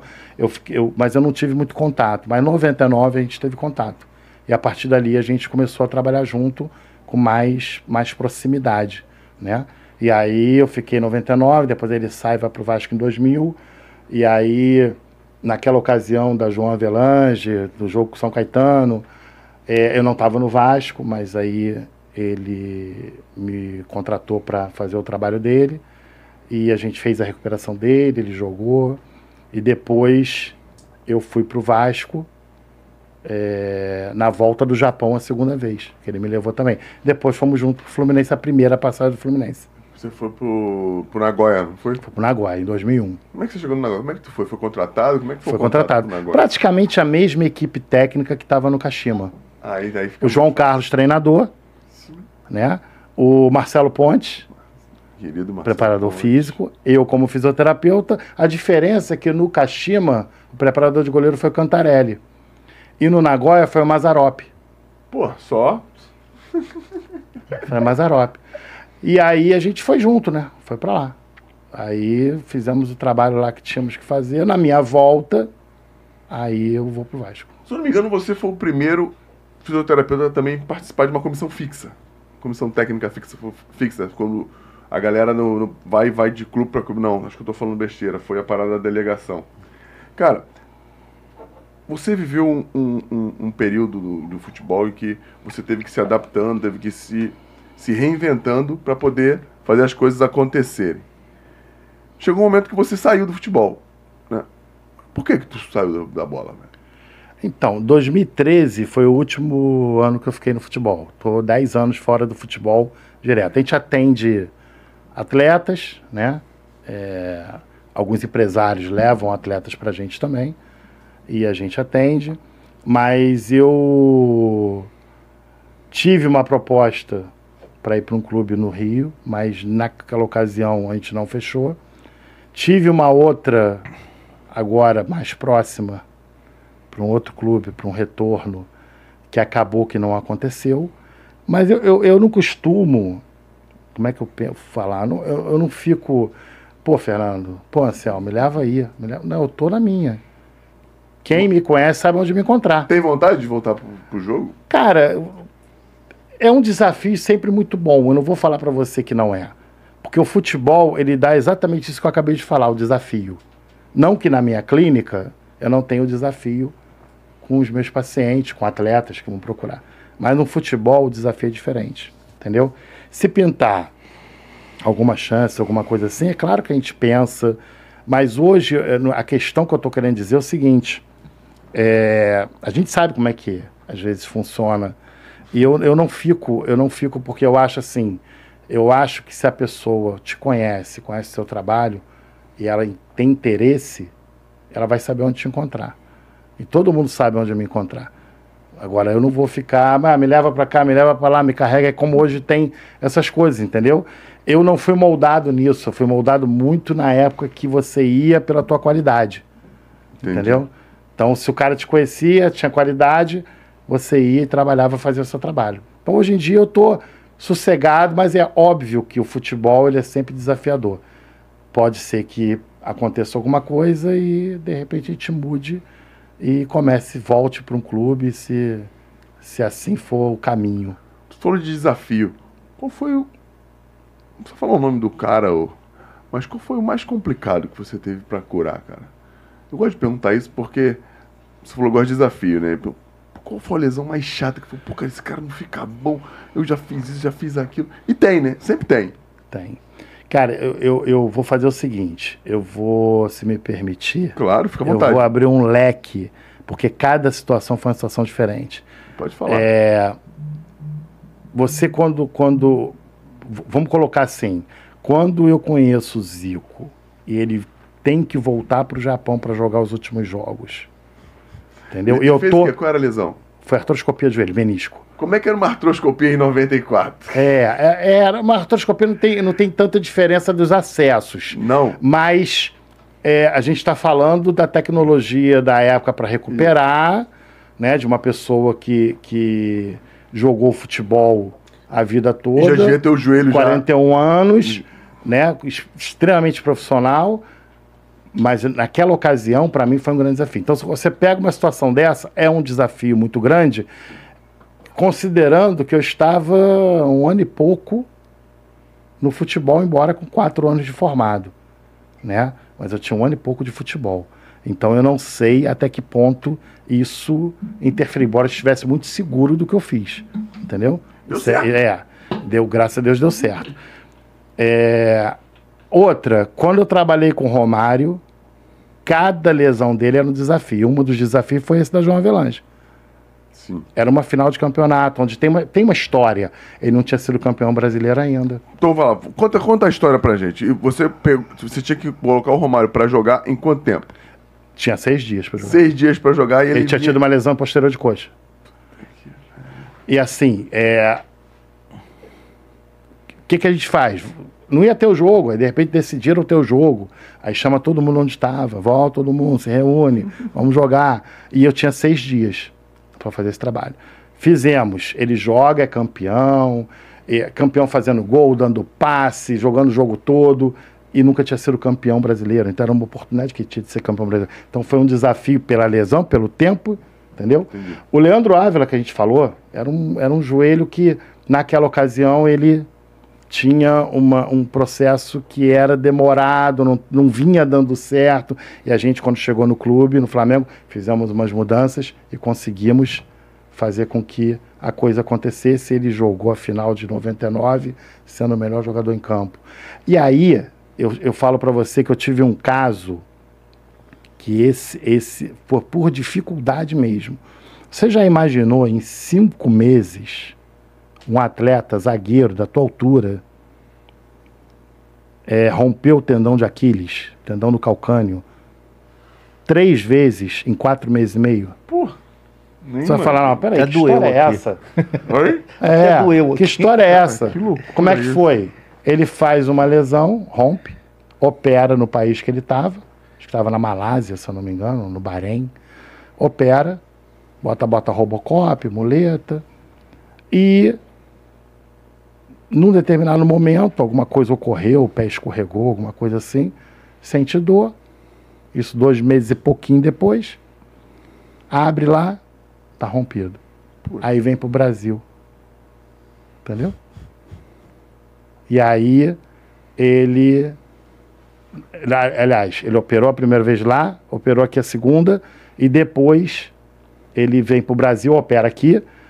E cerca de dois meses e pouco, completando quatro meses e meio, ele sente uma dor, segundo ele, não ocorreu nada, apenas uma dor. Abre de novo, está rompido de novo. E aí ele me procura através de um atleta que trabalhava comigo no Fluminense, o Josian. O Josian me leva ele, não, você vai no Fábio, quero que o Fábio te veja, não vai operar de novo à toa. Me leva. A gente tira tudo lá, avalia ele, testes todinho positivos. Eu encaminho ele para um médico, amigo meu, especialista em pé. Rompeu. Tem que operar de novo opera a terceira vez, de quatro meses e meio que ele veio me procurar, mais esse meio, esses 15 dias, foi quando ele veio a mim, foi ao médico, fez o um novo exame, ficou tudo pronto e foi para a cirurgia. Com cinco meses ele estava fazendo a terceira cirurgia de E a cirurgia era, era o seguinte, era para mesma lesão. Na mesma lesão, no mesmo tornozelo, no mesmo tendão. Só que a cirurgia era para o seguinte, esse cara é para ser um cidadão. Andar, dirigir, Entendeu? Ele ainda pede, ele fez os vídeos para mim, ele me, me dá esse vídeo para eu apresentar em aulas, em palestras, entendeu? É, e aí ele fala assim: é, Poxa, eu só queria jogar bola com meus filhos, brincar com as crianças. Era o sonho dele. Aí a gente começa a recuperação dele. Um ano e dois meses depois ele volta a jogar. Ele volta para o lugar que ele estava com três, me... com três jogos, ele bota a braçadeira de capitão de novo e é campeão. Manda as fotos, a gente fala pelo WhatsApp, com muita emoção, entendeu? Os dois muito emocionados. Ele sai do clube, volta pro clube que ele lesionou. Entendi. Ele faz um segundo vídeo para mim. E no segundo vídeo tá lá ele relatando: Fábio, as pessoas no clube falam para mim que se não soubessem que eu tive tudo que eu tive, nem parece. E ele manda vídeo dele jogando e é campeão de novo. E para de jogar, volta para o Brasil, ele é de Macaé, e fica em Macaé fazendo escolinha, treinando com escolinha. Só, só Então, você vê, cinco, é, em cinco meses, em quatro meses e meio, rompeu três vezes, cinco meses operou três vezes a mesma lesão. Não é uma lesão complicada? Entendeu? Uma lesão bem complicada. Pô, pra alongar depois. Pra você. É. Você vê as fotos dele no início, quando ele botou o pé no chão completamente a primeira vez, o pessoal na clínica levantou e bateu palma. e tu cuidou dele onde? Na tua clínica? Na clínica lá no Recreio. Lá no Recreio. Ele ficava aqui. Ele, ele era de lá, de Macaé. Ficava aqui internado até sábado à tarde. Trabalhava até sábado de manhã. Aí ia pra lá, domingo à noite voltava, segunda estava na clínica de novo. Pancada todo Pancada dia. Pancada todo dia. Uma pancada mesmo, era 4 horas de manhã, umas 3, 4 horas da tarde. E um tratamento totalmente diferente do que a gente Bem tem hoje. A né? pegada é diferente. É diferente. Nossa, eu imagino. Esse foi, um dos, esse foi um dos casos realmente que, que assim, mais eu fiquei, cara, é, é muito difícil, é uma história muito difícil. E o cara também ter essa força Não, pra. Total. Eu falava para ele, olha ali. que engraçado, eu falava assim, cara, o sol tá atrás da montanha. Mas ele vai sair para você. Entendeu? Se imagina jogando. Aí, ele depois que fez a intimidade comigo, ele falou, foi a minha vontade, quando tu falava, se imagina jogando, era voar em cima de você. Como é que eu vou me imaginar jogando? Três cirurgias no mesmo tendão em cinco meses, Fábio. Meu pé para baixo. Como é que eu vou me imaginar jogando? Só um maluco eu falei, mas se imagina jogar, jogando. É... Jogou, jogou mais quatro anos. Já é uma maravilha. E parou porque a idade dele já era, quando ele procurou, 31, 32 anos. Não, só o cara voltar a jogar. Essa foi. Se você falar de gravidade, foi uma delas. Que é um dos piores lugares, né? De lesão uhum. do esporte é o tendão. E ele, imagina, olha o contexto: zagueiro, alto, impulsão. A impulsão dele não é só horizontal, é vertical. Entendeu? Que exige muito o tendão.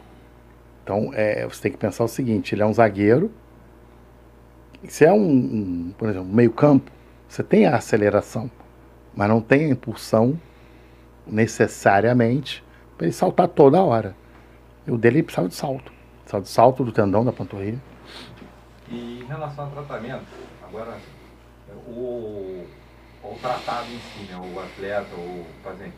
Tem algum cara, porque às vezes é um tratamento que incomoda e tal. Tem algum cara que, tipo, pô, não vou hoje não porque dói. Aquele cara que era mais difícil que você tinha que brincar, sei lá, trazer ele pra um. Tem, teve, teve, teve. Teve situações do tipo.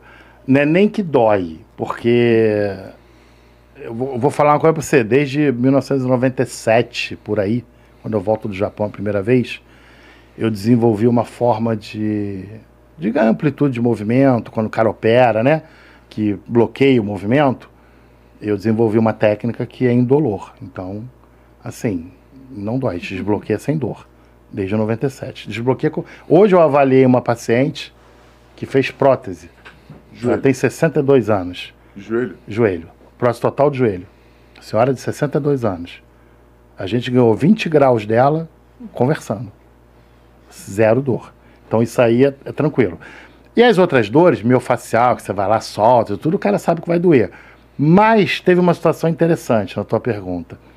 Teve uma situação, um determinado momento, não vou citar nomes, mas é, a gente tinha que ir para a piscina fazer um trabalho e a piscina não era, era aquecida, mas não era fechada, entendeu? E eu falei que só aguardava um pouquinho, que eu já estava acabando lá com determinado atleta, para a gente ir para a piscina. Aí a pessoa "Ah, vai lá ver o treino, daqui a pouco eu te chama. Aí duas vezes eu volto, pô, tá frio, Fábio. Aquela piscina não é aquecida, não é coberta. Aí eu, não, calma, nós vamos, né? Segunda vez ele foi, pô, não é coberta. Aí, eu- né? aí eu falei, cara, nós vamos, é importante para você e tal. Ele, é porque não- tu não vai entrar, né, brincando, né? Tu não vai entrar, né? Por isso que tu não tá muito preocupado. E eu no clube, quando eu chego, eu boto sunga e boto o uniforme, porque eu sei que eu tenho para ver pra piscina. Aí eu baixei os shorts e falei, quem falou que eu não entro? Tu não tá Tô de sozinho, não. sunga aqui, tu não tá sozinho não. Meu, meu jogador não entra sozinho na água. Aí, inclusive, o pessoal todo que tava em volta, aquelas boleiras, sabe como é que é, né? Foi prato cheio, né? Aí o pessoal caiu na pele dele, né? Ah, tá vendo? Sei o que, aquela coisa toda. Saiu bem sem graça e foi ver o jogo, foi ver o treino. Quando eu acabei, peguei minha toalha dele, vamos, vamos. Chegamos lá, ficamos uma hora a mais do treino conversando. Ou seja, aquela sunga que eu baixei que falei, ó, vou contigo, quebrou ele. Lá, aquela coisa toda de, não, porque não é você que vai entrar, então sou eu. Lá parou, acabou o tratamento, ainda ficamos uma hora resenhando. E quebrou, aí ficou bom. Essa divisão acaba. Os, os caras acabam se colocando, né? É. Num, É. numa- num- Não, é assim, a experiência vai fazendo isso acontecer. Entendeu? A Entendi. experiência vai fazendo isso acontecer. Você vai aprendendo as coisas. E, e o jogador, quanto mais você demonstrar, você foi jogador e sabe disso. E a gente, quando trabalhou junto lá no Flamengo, aquele time do Flamengo era, era um time com muita gente subindo e com muita gente já consagrada. O cara já fiz. A gente está falando daquele 2000, por exemplo, a gente tinha diversos nomes ali já consagradíssimos. Verdade. Então você, se você não souber lidar com isso, entendeu? Como é que você vai lidar com isso? Não, tem que ter equilíbrio. Você mesmo. tem que ter equilíbrio. E quanto mais o fisioterapeuta tiver uma postura de seriedade no sentido de o atleta vê, porque esse cara está me ajudando, ele está ali para me ajudar. Ele não está para ser meu amigo, ele está para ajudar. Por- quanto mais faz isso, mais o, o jogador fica amigo do cara. Pô, esse cara é fera, esse cara aí. Esse cara é tá firme. com ele. Esse cara é firme. Então eu fui por esse lado, ao invés de ir pro lado de querer ficar amigo primeiro para depois você me respeitar. Esse lado realmente não dá muito certo, não. Então o lado que dá mais certo é vou fazer tu me respeitar pelo meu trabalho, que com certeza a gente vai ficar amigo. Caraca, que maneiro, maneiro. Por que, por que o futebol? Tu jogava bola? Tu, fala de onde você é. Tu acabou que a gente Ah. não falou. Tu é, tu é da onde? De onde? Como é Sou, do- tu- sou do Rio, Tu é daqui do, do Rio, mesmo? Nasci na Penha e morei, eu costumo brincar que é igual o Renato Russo. Morei em tanta casa que já não me lembro mais. É, maneiro, morei bom. pelo um- uma opção de bairros da Zona Norte. É, Bom Sucesso, Ramos, São Cristóvão. É, e morei Zona Oeste, Santíssimo, Senador Camará. Pô, senador Enfim, Camará. morei em muitas casas que já não me lembro mais. E aí, eu jogava pelada, né, cara? Sempre joguei pelada. Cheguei a fazer um teste, se eu não me engano, acho que foi na Portuguesa ou Olaria, mas fui porque meu amigo ia. Eu sabia que não ia ser aprovado. Eu fui para zagueiro, quarto zagueiro. Meu amigo jogava absurdamente muito. Só que era uma época, não posso falar disso agora, mas nessa época é, tinha muito assim, né? O pedido para ver fulano. Ele não tinha sido pedido nada, a gente só, só foi. Entendeu? Mas ele jogava, eu vou te falar, cara. Ele teria sido um grande, um grande jogador. Jogava muito? Jogava demais, demais, demais. De bola vir, fazer igual o Bebeto de voleio. É, jogava Que demais. isso? É muito bom, muito bom jogador. Meu amigo até hoje, a gente se encontra volta e meia. Pô, isso, Entendeu? isso é muito legal. É, e aí eu, eu- Só que eu tenho primos que jogou bola, né? Aí eu tenho primos que jogou. Tem um que começou no Fluminense. Ele jogava no Fluminense e o João Santos, por exemplo, jogou no Bragantino. Santos, Santos. Ele jogava com o João Santos na época, Rangel, do Fluminense, nessa época. Só que ele saiu do, do, do, do futebol de campo, Vasco, Fluminense, e foi pro salão. Aí foi pro Jaraguá, do Jaraguá ele foi para Portugal. Jogou 10 anos em Portugal e 5 na Espanha. Dos 10 anos que jogou em Portugal, 8 anos ele foi campeão. Lá em Portugal, eles, eles entendem, eles dizem que, tirando o Ricardinho, ele foi o melhor jogador. Márcio, o nome dele. É mesmo? Hoje é falecido, morreu cedo, mas um grande primo, irmão, e ele jogou bola. Jogou ele, jogou Valtinho, meu outro primo, que jogava no River, junto com Marabu, Salão, só nego da fera, entendeu? Então esses dois caras que jogaram futebol. O Valtinho ainda chegou a jogar no Nova Cidade. Nova Cidade? Não, Itaperuna. No Itaperuna, quando não tinha nome. A Peruna é longe. Então, assim, eu tive na família, mas eu, eu jogo minhas peladas de vez em quando. Joga, joga Jogo, mesmo? jogo. jogo, Ah, né? Peladinha, peladinha eu jogo. Porque tu vai e corre pra comer churrasco. É isso. Você corre pra beber cerveja e comer churrasco. Cara, assim, eu tava pensando, você falando aí, meio que fechando o olho aqui pensando, por que a fisioterapia não entrou antes no futebol? Então, aí a gente fala um pouco da fisioterapia. É, é, vamos fazer uma pergunta. Será que não tinha esse curso na faculdade? Tinha, né? Boa pergunta. Vai dar uma oportunidade para falar uma coisa. É. A fisioterapia é regulamentada há 54 anos só. Ah. Então, se você pegar que eu tenho 34 de formado, Pô, eu peguei um pouco antes da metade da história da fisioterapia. só, só, só pra gente, galera entender. O que, que você chama de regulamentada?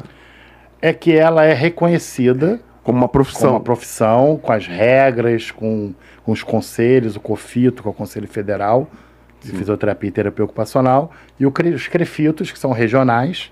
Né? Ah, Aqui o- nós o- temos os CREFITO. O crefito é regional e É. o cofito é nacional, nacional. federal. Então, quando você fala 54 anos, é que ela começou a ter curso em faculdade. É, que ela foi regulamentada. Ela foi. É, agora é uma profissão. Mais ou menos isso. E aí começa a ter ah, cursos na É, faculdade para formar Pra fisioterapeutas. formar que fisioterapeuta. Você agora pode fazer o curso que você vai ser fisioterapeuta com as regras do- dos conselhos. E antes era um braço que é da medicina ou da educação física? Acho que Era, era mais, é, que a educação É. física veio depois até. é. Caramba. Então a gente tem muito pouco tempo. E vou dizer, na década de 80 já se pronunciava, já se. A fisioterapia no esporte já acontecia de forma mais suave. Era como se um ou outro profissional já fosse pavimentando aquilo que a década de 90 veio né, pavimentar um pouco mais, que a cada década, né, essa pavimentação vai ficando melhor. Que maneiro, porque eu fiquei pensando aqui, cara, por que, que demorou tanto pra chegar? Porque acaba sendo novo, né? Acaba sendo novo. Se a gente pensar que tem 54 anos de regulamentação e, e- e de 30 e poucos anos para cá é que a gente observa a fisioterapia ser mais. E hoje é impreterível. Hoje ninguém, nenhum esporte, ele. Hoje tem o jogador tem um fisioterapeuta particular. Isso. E não é só de futebol. São diversos Todos esportes. eles, todos eles. Não precisa falar quem, mas tu já teve problema com, com algum profissional da, da área de saúde com relação à divergência de, de conduta ou essa pessoa querendo direcionar o teu trabalho? Porque eu sei que os fisioterapeutas, eles são, eles são bem, bem, bem convictos, né? Claro que os caras aceitam as ideias, mas também convictos. Já teve algum problema, alguma divergência com, pô, não, não pode fazer assim, eles falam, não, mas é assim que vai dar certo. Enfim, já teve esse tipo de, de, de conflito, cara? Já tive, já tive. Já teve? Já tive. Já tive, mas assim, sempre tentei contornar é, demonstrando a questão técnica. Porque esses conflitos. Não, obrigado. As- esses conflitos, eles. Normalmente eles vêm muito mais por vaidade. E não por conhecimento. Tem por conhecimento? Tem. Mas eu não posso dizer por esse lado porque eu não vivi. Sim. Porque tem, por exemplo, é natural que um médico comece começando a trabalhar e um fisioterapeuta, de certa forma, recém-formado, não tem o conhecimento ainda e acha que aquilo vai dar certo e o médico, às vezes, já sabe que não vai dar, por exemplo. Então é natural que isso aconteça. É isso. Isso vai acontecer. Comigo não. Comigo as, as divergências, coincidentemente, foram muito mais por vaidade. Entendeu? É, a pessoa quer falar, às vezes, uma coisa que ela não sabe nem exatamente o que é. Mas ela precisa reforçar que é ela que está falando. Entendi. Entendeu? Parece que o jogador, o atleta vai respeitar porque a pessoa está falando. E não é bem assim. Porque é, eu já tive até alguns problemas com pessoas que o próprio atleta depois falou, pô, mas se meteu e falou besteira. Entendeu? Então, assim, é uma coisa completamente desnecessária. Porque a, a busca, a ideia é o seguinte: a estrela é o atleta. Tem que ficar claro isso. A hora que o pessoal entender isso, a estrela é o atleta. A gente está aqui para trabalhar para o atleta que é do clube. Então, a gente tem que fazer o quê? Deixar você o mais saudavelmente possível dentro de cada área. E hoje, essa transdisciplinaridade está ocorrendo. A gente sabe que uma lesão muscular, se tiver um nutricionista que te ajude numa reposição, vai ajudar na recuperação. Entendeu? Se tiver uma- um fisiologista que saiba fazer uma avaliação boa no período que já for possível fazer, ele otimiza os dados para preparação física. Que até o fortalecimento muscular que eu vou fazer contigo para recuperar a sua lesão, ele pode ser conversado com, com o fisiologista ou preparador físico para que ele seja adaptado para você ganhar para a lesão e ganhar também como performance. Então, assim, eu sempre procurei estudar muito. E eu acho que eu tive uma, uma, uma vantagem, não sei se pode dizer vantagem, mas o fato de eu dar aula, de aula 18 anos em graduação, e dou. Parou? Graduação parei, em 2010. E pós-graduação eu dou aula desde 97 e continuo dando. Né? Então isso aí faz você renovar muito conhecimento. Você vai renovando conhecimento, vai renovando conhecimento. Tem uma opção de gente que hoje trabalha aí que foi meu aluno. É mesmo? Quem? Tem Fala uma aí. opção. Entendeu? Fala aí, tem algum deles Ah, aí? Rapaz. não lembra? Ah, vamos É, não, lembrar. não. Aluno de, de pós ou aluno da, da Aluno faculdade? de, é, de pós e de graduação também. E é, é alguma especificidade ou é só fisioterapia mesmo? Fisioterapia que trabalha com atleta. Com atleta. É. Fisioterapia, Alguns em clubes, enfim. entendeu? Porra, que maneiro, cara. Porque, cara, a gente vai pegar, acaba vendo que a, a fisioterapia se tornou uma parada imprescindível pro, pro, pro jogo. Não dá. E foi legal que você falou uma porra muito importante. Ela não é importante hoje só pra cuidar do cara lesionado, não. É pra prevenir, o Prevenir. cara de se lesionar. Prevenir. E isso já vem sendo construído ao longo de todo Prevenir. o trabalho. Prevenir. Então, isso aí, o legal disso é exatamente, exatamente essa ideia. Lá atrás, quando a gente começou a plantar, a ideia era o quê? Tratar, recuperar. E, assim, coisa de meses, a gente começou a perceber, opa, prevenção é importante. Você quer ver? Eu vou te dar um exemplo disso, porque a gente falando sem o exemplo, Isso. Vou te dar um exemplo. 93 eu cheguei no Flamengo, se eu não me engano, 94 o, o Gelson Baresi Gelson. joga, tá, sobe da base, alguma coisa assim. E ele tinha um histórico de lesão muscular na coxa, anterior, posterior, que em determinado tempo, não sei se três, quatro meses, ele fez duas ou três lesões em lugares diferentes. E a gente fez uma avaliação com ele e percebeu que ele tinha um encurtamento muscular importante. E aí o que, que a gente começou a fazer? Ele chegava uma hora antes, a gente fazia um trabalho todo de mobilização, de alongamento. E quando acabava o treino, passava na fisioterapia, fazia de novo o trabalho. Isso aí a gente fez durante um período de um mês e pouco, dois meses. O Flamengo viajou, se não me engano, para a Itália para fazer uns jogos. E eu não fui, ainda não viajava. É verdade, É, ainda não tinha quebrado. Ainda não tinha quebrado esse paradigma. Esse paradigma. E ele jogou, fez bem, seguiu fazendo os alongamentos antes e depois dos treinos. Resumindo, depois foi do Flamengo foi pro Cruzeiro, se eu não me engano. Isso, foi campeão. E, e as lesões E as se, se assentaram. Então, assim, é desde aquela época que a gente trabalha isso. Entendeu?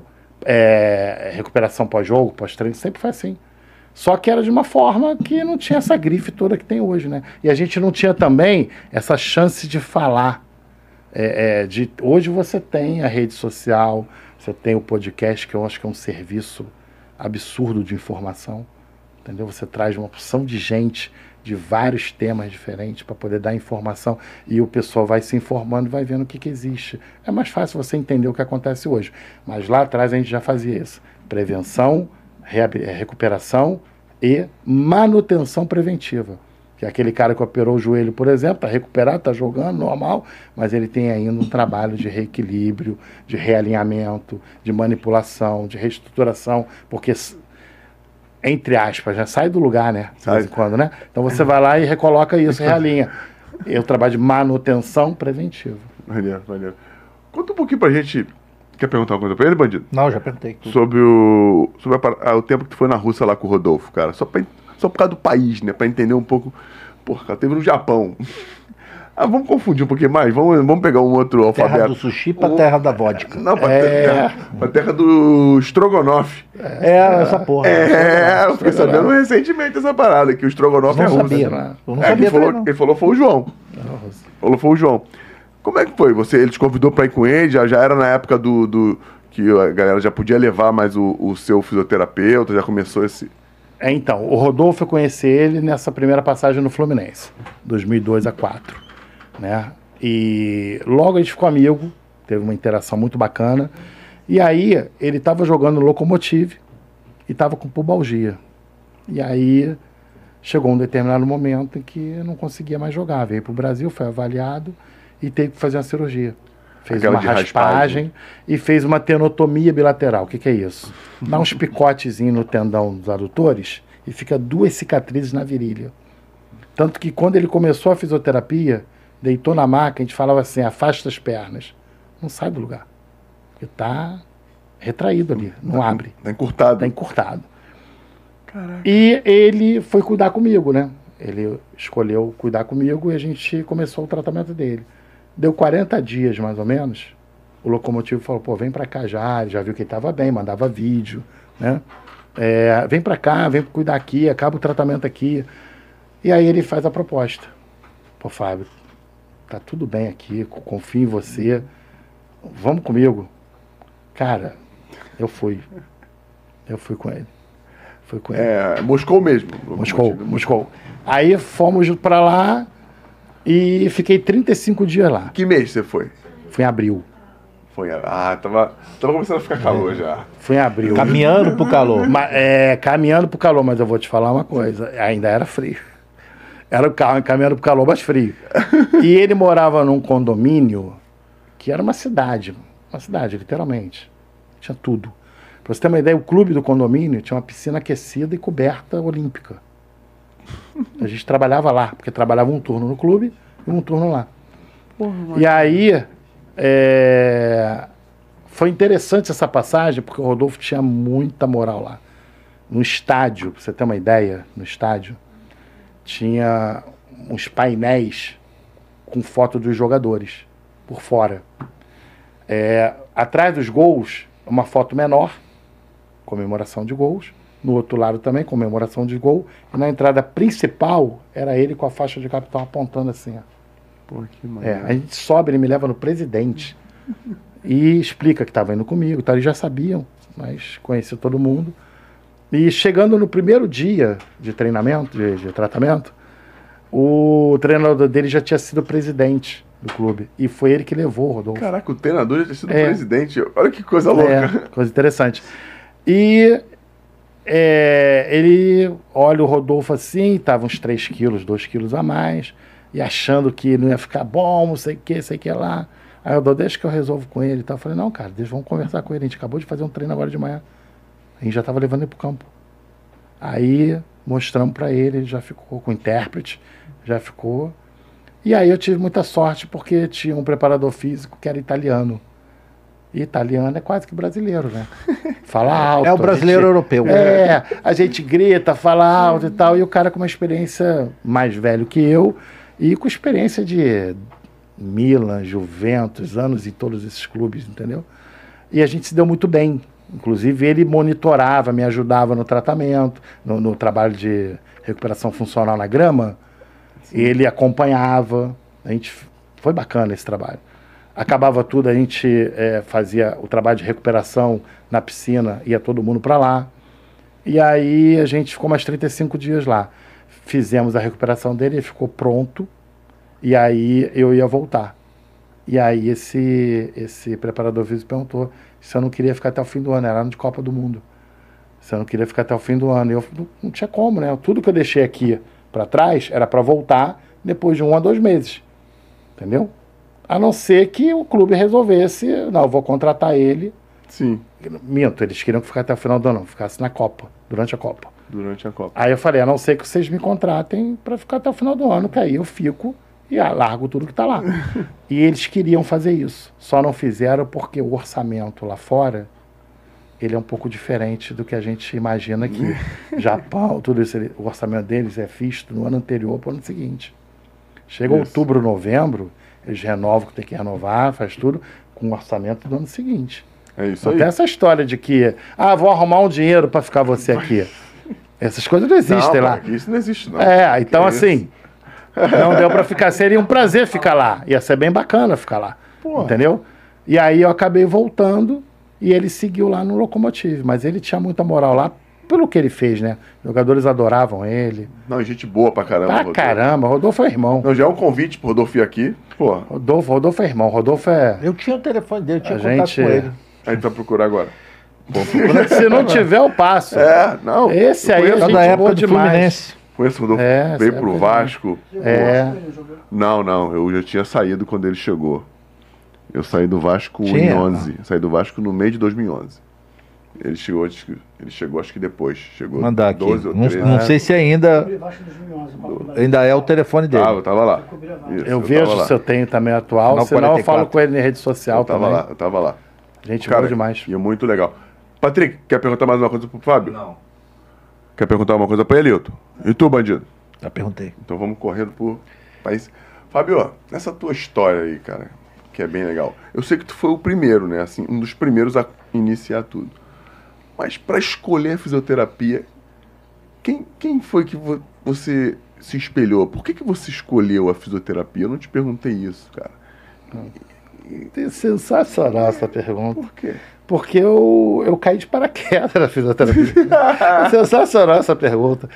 Quando eu, o que aconteceu? Quando eu era adolescente, tudo, eu gostava muito da comunicação. Meu irmão fez comunicação. E a gente ficava brincando como se fôssemos rádio. Entendeu? É, escutando rádio.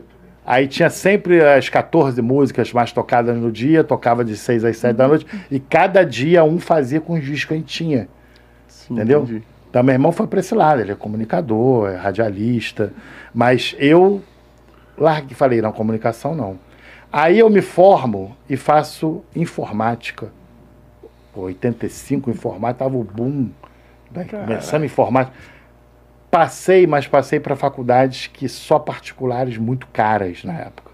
Pô, não tinha condição de, de seguir. Falei, vou esperar. Aí fui fazendo o curso, não podia, só era final, não tinha vestibular como é agora. Toda hora tem. Era final do ano, só, pela Sede Gran Rio. E aí eu esperei, fiz meu, meu cursinho vestibular, é, pré-vestibular, e fiquei pensando, biologia, que eu adorava biologia, psicologia e nutrição, que eu queria era de saúde. Médico, não, não, eu nunca quis ser médico. É mesmo? Não, por que não? A profissão é maravilhosa, é linda, é divina. A profissão é sensacional. Mas eu queria alguma coisa que eu tivesse em relação a movimento. Porque eu gostava de física. Caraca. Entendeu? Era uma área que eu sempre gostei. Tanto que a minha especialização é biomecânica e cinesiologia, que é o física toda aplicada ao movimento. Igual você, Sam. Bom de Entendeu? física pra caramba. Era isso. Era isso Educação gostava. física. Era a única matéria que eu passava direto. Aí, sensacional. Então aí eu, eu gostava da física, então eu queria alguma coisa com movimento, eu queria estar essa proximidade que a gente conversou aqui, Sim, o fisioterapeuta. Aí eu não pensei, eu falei educação física. Aí um amigo meu fazia na, na Castelo Branco, falou, eu te treino, que tinha que fazer treino de habilidade específica. Caraca. Música, Tinha que nadar, tinha que fazer tudo. é, era educação física, música e tinha uma outra, eu vou lembrar. Você tinha que fazer isso, Industrial, tu tinha que... é, aprender, senão se você não tivesse aptidão, você não fazia o vestibular. Entendi. Aí eu me inscrevi para educação física, botei segunda opção fisioterapia, porque eu já estava entendendo mais ou menos o que era. Aí o cara começa a me treinar. Meu amigo até hoje. Pô, gente boa demais, o André. E começa a me treinar, me treinar. No meio do caminho do teste de habilidade específica, eu falo: não, não, não, não, não, não. Não é trabalhar com as pessoas que estejam sadias para performance. Eu quero recuperar. Eu quero isso. Entendeu? Aí eu fui, larguei a. Não fui à prova, automaticamente passou a valer fisioterapia. Aí passei para fisioterapia. Quantos anos isso? 20? Não, eu tinha 19, 18 para 19. Eu nunca perdi ano no estudo. Fui perder o ano quando eu fiz informática e, e não quis. Aí eu perdi esse ano fazendo curso pré-vestibular. Minha mãe falou: não, você vai ter que fazer então um curso de pré-vestibular, vai ter que estu- continuar estudando. Falei, ótimo, então fui. E aí caí na fisioterapia assim. Com um ano de fisioterapia, vou falar uma coisa aqui, eu acho que quase ninguém sabe. É, nem essa história ninguém sabe, quase ninguém sabe. Com um ano de fisioterapia, eu fui na minha professora Regina, que eu tenho ela na rede social, até hoje a gente conversa de vez em quando, psicologia, aula de psicologia. Ela tinha uma turma que fazia orientação vocacional na Faculdade de Humanidade Pedro II. E eu morava em São Cristóvão, era do lado do Pedro II, a FAUP. E fazia como se fosse o TCC, fazia um conjunto de orientação vocacional, para ver a tua aptidão. Aí eu fui falar com ela, pô, ainda tem indecisão, e tirando notas boas na faculdade. Tirando notas boas, mas ainda não tinha certeza absoluta. Aí ela, poxa, Fábio, o que eu posso te ajudar é você marcar com você orientação vocacional. Aí marcou, eu nem esqueço o nome, a menina Aline. Foi lá, a Aline me atendeu, fiz todos os testes e tal, e deu aptidão para raciocínio com matemática, com física, com esporte, entendeu? E saiu que tudo que eu fosse fazer eu ia procurar fazer com dedicação e tal, e cuidar das pessoas. Aí foi, aí quando saiu isso tudo eu falei, cara, agora eu vou. Aí, e o bom é que esse primeiro ano eu tive notas boas, estudava muito. A gente tinha um grupo de pessoas, de 11 pessoas. Eu tenho um livro com dedicatória deles que eles me deram, porque eu dava, eu como aluno dava aula para eles de neuroanatomia. Eu tenho esse livro até hoje, eu tenho postado no meu, meu Instagram. Dedicatória deles que me deram, porque eu não tinha condição de comprar o livro. Então os, os alunos falavam, vão te dar de presente que você está ajudando a gente. Isso antes de eu fazer a orientação vocacional. Aí quando saiu a orientação vocacional, no terceiro período em diante, acabou. Agora é isso que eu quero, não troco por nada. Se você chegar para mim e falar assim, pô, Fábio, eu tenho um milhão de reais para investir no teu conhecimento, para tu fazer tal coisa. Eu vou me especializar tudo que eu puder em fisioterapia. Porque a paixão é completa e total e restrita. Caraca, que maneiro, né? Porra. Viu, doido? Como é que funciona o negócio? Eu descobri que a minha missão aqui é essa: é recuperar as pessoas. É dar chance a ela de jogar de novo, é dar chance a ela de correr de novo, é dar chance a ela de brincar com o filho dela de novo, de andar de novo. É porque a gente, quando a gente é saudável, entre aspas, eu digo fisicamente, eu sou o cara que sei muito bem o que é isso, você acaba não dando valor às coisas mais simples da vida que são imprescindíveis. Exatamente. Exatamente, perfeito. E os meus três primeiros anos, quando eu fiz o estágio no Vasco 89, e que depois não sabia se ia continuar com futebol, e tinha que fazer. tinha que começar a trabalhar. Foi pé quente, né? Tu foi fazer estágio Estágio lá e lá. Vasco campeão brasileiro. Ah, é, todos os clubes que eu passei, eu fui campeão. Inclusive estágio, tá vendo? É, é isso aí, pô. E aí eu fui trabalhar, eu fui estagiário, residente e fisioterapeuta da Associação Fluminense de Reabilitação em Niterói, do lado do Caio Martins. Sim. Tipo a BBR em Niterói. E lá eu, eu, eu comecei como estagiário, depois fui residente, depois fui pessoa de estágio. Lá a gente pegava neurologia, traumatologia e reumatologia. A neurologia, a gente pegava pessoas com traumatismo raquimedular alto, de cervical, nível, nível alto, que só virava o olho. Entendeu? Então ali, cara, ali foi escola humana, de humanidade.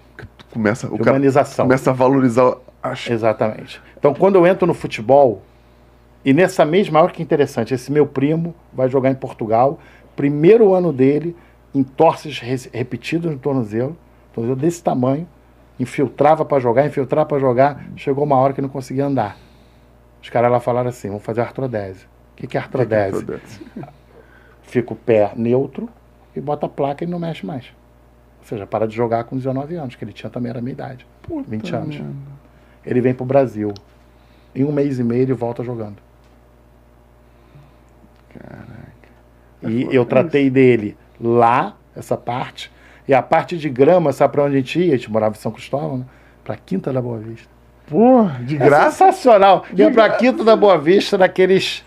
na- na- na- nas graminhas. Na graminha, de graça. carregando uma opção de coisa para fazer o trabalho dele. E foi a primeira grande recuperação de um atleta que eu fiz, que é uma também para mim também teve uma, uma- um impacto muito grande, que eu muito, muito grande. muito grande.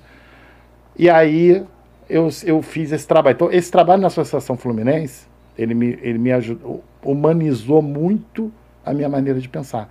Tanto quando eu chego no Flamengo, eu atendi o profissional em 93, mas atendia todo mundo amador. Igual. Você pode perguntar a qualquer pessoa que trabalhou comigo se no amador, quando vinha o pessoal do amador atender, se não tinha o tratamento igual eu tratava o craque do time profissional. Isso em todos os clubes. Todos eles, estou deixando registrado aqui.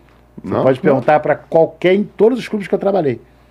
Entendeu? A geração do Vasco que subiu, a geração do Fluminense que subiu na época do Rodolfo. Rodolfo é um. Isso. A geração do Fluminense depois, quando eu voltei em 2010, a geração do Flamengo nas duas, se todo mundo que vinha do Amador tratar, não tinha mesmo trabalho que a gente fazia com o melhor craque do time profissional. Porque ali tá um ser humano igual. Se eles têm diferença técnica, é outra história. Mas é, como ser humano é igual.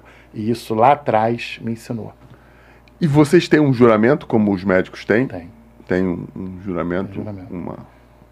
Ué, eu já atendi pessoas que em locais que atendia é, qualquer pessoa que gente até que praticou delito, mas que foi solto porque tinha um, uma paralisia, alguma coisa. E, e E a ser. gente tinha que atender e e, atendia atender. da mesma forma. O juramento é para atender e dar o seu melhor, independente do que.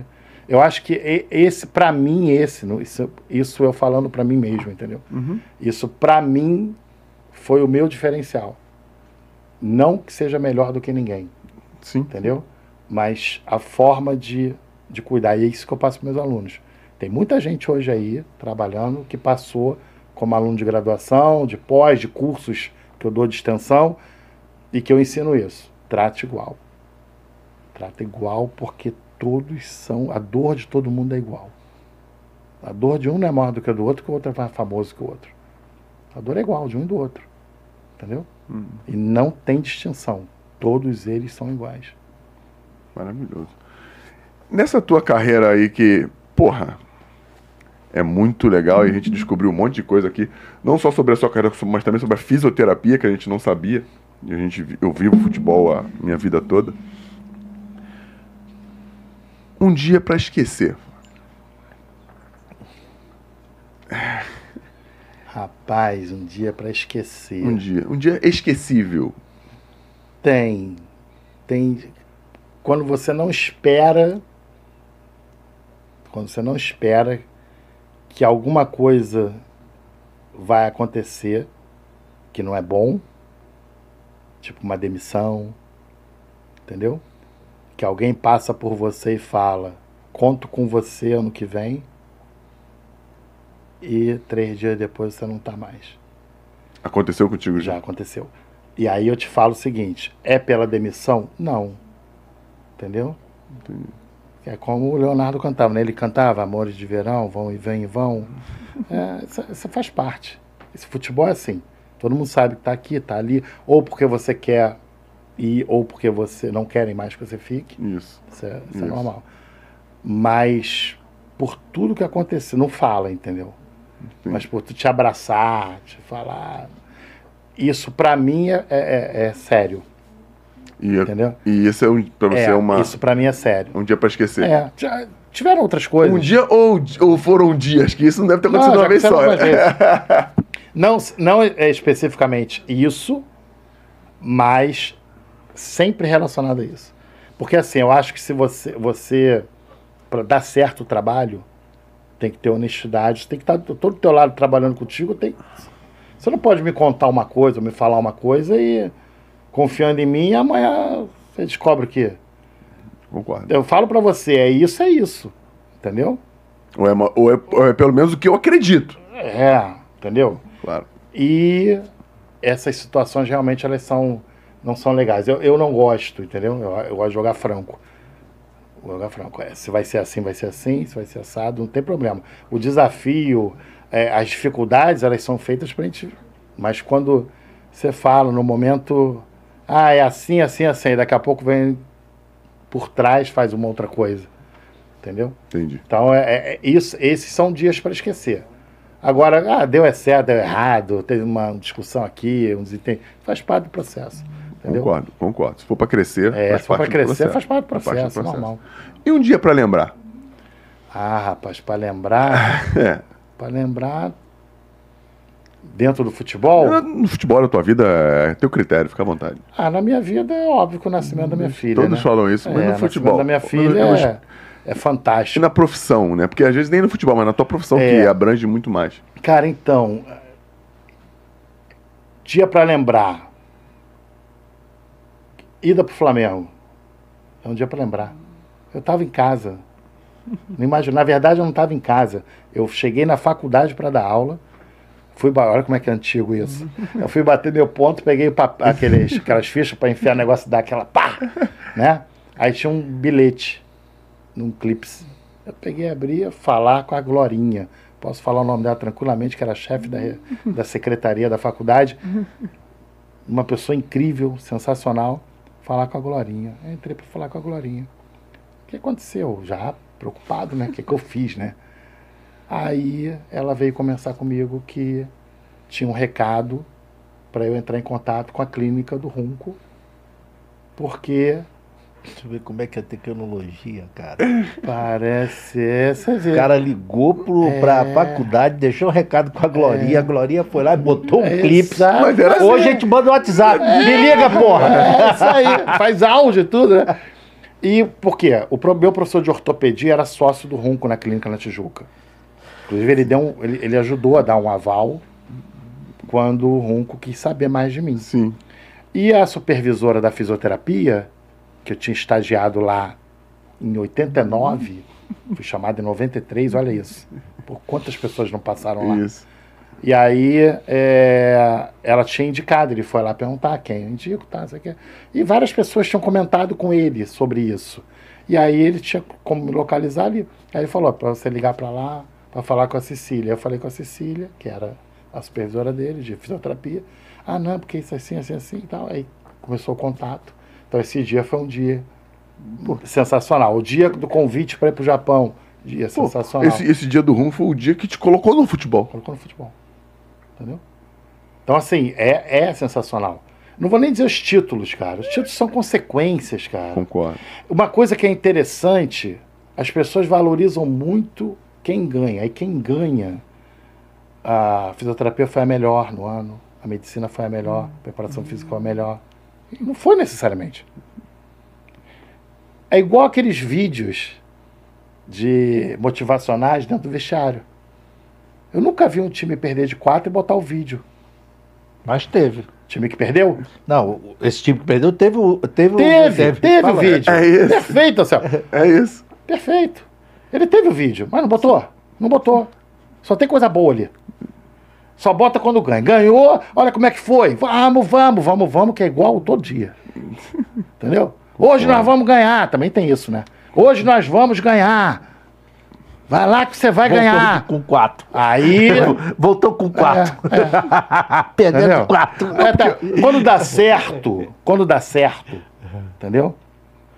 É porque foi assim, porque eu falei, entendeu? Eu quero ver falar antes. Mas fala antes, bem antes. Aí depois você. Então, assim, essas coisas. é- é- é- não vou nem dizer que o, o título ganhou, cara, ganhou. Foi legal. O de 2010 no Fluminense teve uma importância muito grande. Teve, pela circunstância. Tu chega em setembro, time caindo de produção, quatro jogadores titulares desse porte. Entendeu? Você chega lá, você é contratado para tentar resolver. E você consegue resolver, ganha. 2012, pô, a gente fez a performance na fisioterapia das melhores que poderam existir. Entendeu? Das melhores. A gente jogou com três rodadas de antecedência, todo mundo jogando. Entendeu? Jogadores indo para a seleção brasileira. Valoriza todo mundo. Valoriza todo mundo. Agora, tem dias que são assim. Tipo esse dia do Fluminense, eu tô em casa. Passei, na na verdade, passei na casa da minha mãe para lanchar com ela. Eu morava perto. Entendeu? Aí toca o telefone e o convite para para ir pro Fluminense. É diferente. É pessoal. Entendeu? Pô, A, gente, cara, a, gente, a gente quer você aqui. é, É, é direcionado. é. O É. mercado está cheio de profissionais. Exatamente. Por isso que eu falei, não adianta ficar me leva, me leva, me leva. Pô, cara, me leva porque tu confia em mim. Ah, vai ter que ter um network, eu tenho, pô. Você não tá me levando porque não tá querendo. Entendeu? Isso pra qualquer lugar. Entendeu? Então eu penso assim, posso estar errado? Posso estar errado, mas estou feliz assim. Dentro das tuas convicções. Dentro Isso é o que mais, convicções, isso é o que é, mais, importa, isso é o que mais importa. Pra gente encerrar. Ela só fica me olhando ali. cara, cara, eu joguei no Flamengo, fui vaiado milhões de vezes. 50 mil me vaiando, nem tocava. A bola vinha pra mim já tava me vaiando. Eu, falei, eu falava assim, eu nem tive tempo de fazer merda ainda, já tô me vaiando. A pressão é menor do que aqui, ó. Ela me pressiona o tempo todo, cara. Eu tô me sentindo no. Tô me sentindo pressionado aqui. É. Ó, o nome da menina chama-se Maiara, Maiara com Y. É isso, tá bom? Fábio, fora as brincadeiras, a Maiara sabe que é brincadeira. Existe uma frase, meu irmão, que, que te represente, que diga um pouco do, de quem você é, ou do que você acredita, que você colocaria numa camisa? Existe. E essa frase foi da faculdade que eu me formei, Qual foi a faculdade que você formou? Você se na formou? Fraice. Fraz? Fraice. Fraice Fraice. é a faculdade que formou o Odir, formou o Filé, formou o Fábio. Porra! Porra. Que porra! Só bandido. Formação de quadrilha na faculdade. formou quadrilha. Não, formou só. Posteriormente, a Vanessa Kinushi, que trabalhou no Vasco, Vanessa trabalhou comigo no Vasco. Então, eu, foi traba- bom. eu trabalhei com ela. ela foi minha aluna na faculdade. É mesmo? Cara, Eu não quis citar nomes, tem vários. pode falar. Mas eu não quis citar nomes Pode falar porque. quem você Não, quiser. não é por ela, não. É porque assim, são várias pessoas. E aí. E, e assim, a, a é uma faculdade que quase ninguém conhece. Fica perto da Nova América. como é que pode, né, É, cara? E pois formou é. tanta gente boa assim. E a segunda faculdade do Rio de Janeiro, a primeira foi da BBR, que foi para Suan. Cara, porque. E, e- é, e a Fraice, a Fraice era tão boa quando eu me formei lá, era tão boa que se tivesse um concurso público, tivesse não, teve, concurso público para 20 vagas. Na época que eu me formei, só tinha 11 faculdades no Rio de Fisioterapia. Pô, mas 11 faculdades forma bastante gente. A Fraice das 20 vagas, 14 era da Fraice, 15. Cara, As outras 5 disputa aí pelas 10 da outra faculdade tem. Cara, Era, sempre foi muito boa. Mas como é que pode ela- a- essa faculdade, ninguém conhece, a, gente, a gente não conhece, e, vo- e formou a estrutura, a base estrutural da fisioterapia do futebol brasileiro. Esportiva, Exatamente. É, pô. Odi, você, filé. Porra. E, e o eixo que, que formou a fisioterapia esportiva no Brasil foi Rio e São Paulo. Começou no Rio e São Paulo também. Que era considerada uma das melhores do mundo, né? A fisioterapia brasileira. É, Até ainda, hoje é. Ainda é. ainda é. Bem colocado, Anselmo. Ela é, ainda é. Ainda é. A tecnologia a gente trouxe para o Brasil, conseguiu trazer, É isso. entendeu? Mas a mão de obra qualificada e essa coisa do calor humano, do toque, do entendimento dessa terapia manual, embora não sejamos o berço da terapia manual, mas a gente transforma essa terapia manual numa uma coisa muito maior do que muito mais quente, entendeu? No sentido de, de entender o que o cara está sentindo emocionalmente. A gente se aproxima muito mais emocionalmente e isso tem a ver. Hoje a gente tem certeza disso, as, as pesquisas cada vez mais mostram. Isso faz diferença no resultado do trabalho. E a frase que, o, que um dos fundadores, é, na folha de prova, rodapé, ela tinha. Ela tinha na, na, na instituição. Qualquer documento que você pedia de lá, ela tinha. Entendeu? E que, é, eu confesso aqui, a minha, a, minha, a minha burrice quando eu li a primeira vez, porque eu não estava entendendo muito no cinema, eu não sabia nem por que aquela, aquela frase estava ali no rodapé. E essa frase está ali, ela é falada e estava no rodapé e estava distribuindo tudo quanto é canto, porque a entidade começou como filantropia, então ela cuidava de pessoas com deficiência de graça. A faculdade ela funcionava à noite, de manhã ainda funciona como atendimento, maior parte filantrópico, em todas as áreas. Então é bem interessante o fundamento da coisa, para você entender por que, que eu escolhi essa frase. Ele escreve da seguinte forma, do Dr. Liborne Siqueira, que é um cara que foi inclusive juiz de menor no Rio de Janeiro. Foi muito conhecido. É, fazia debates em rádios. né? É. Dr. Liborne Siqueira. Ele escreve o seguinte: não, olha a profundidade disso. Não sejamos felizes sem que os outros o sejam também. Essa foi boa, né? Tô anotando. Anota aí. Não sejamos felizes sem que os outros o sejam também.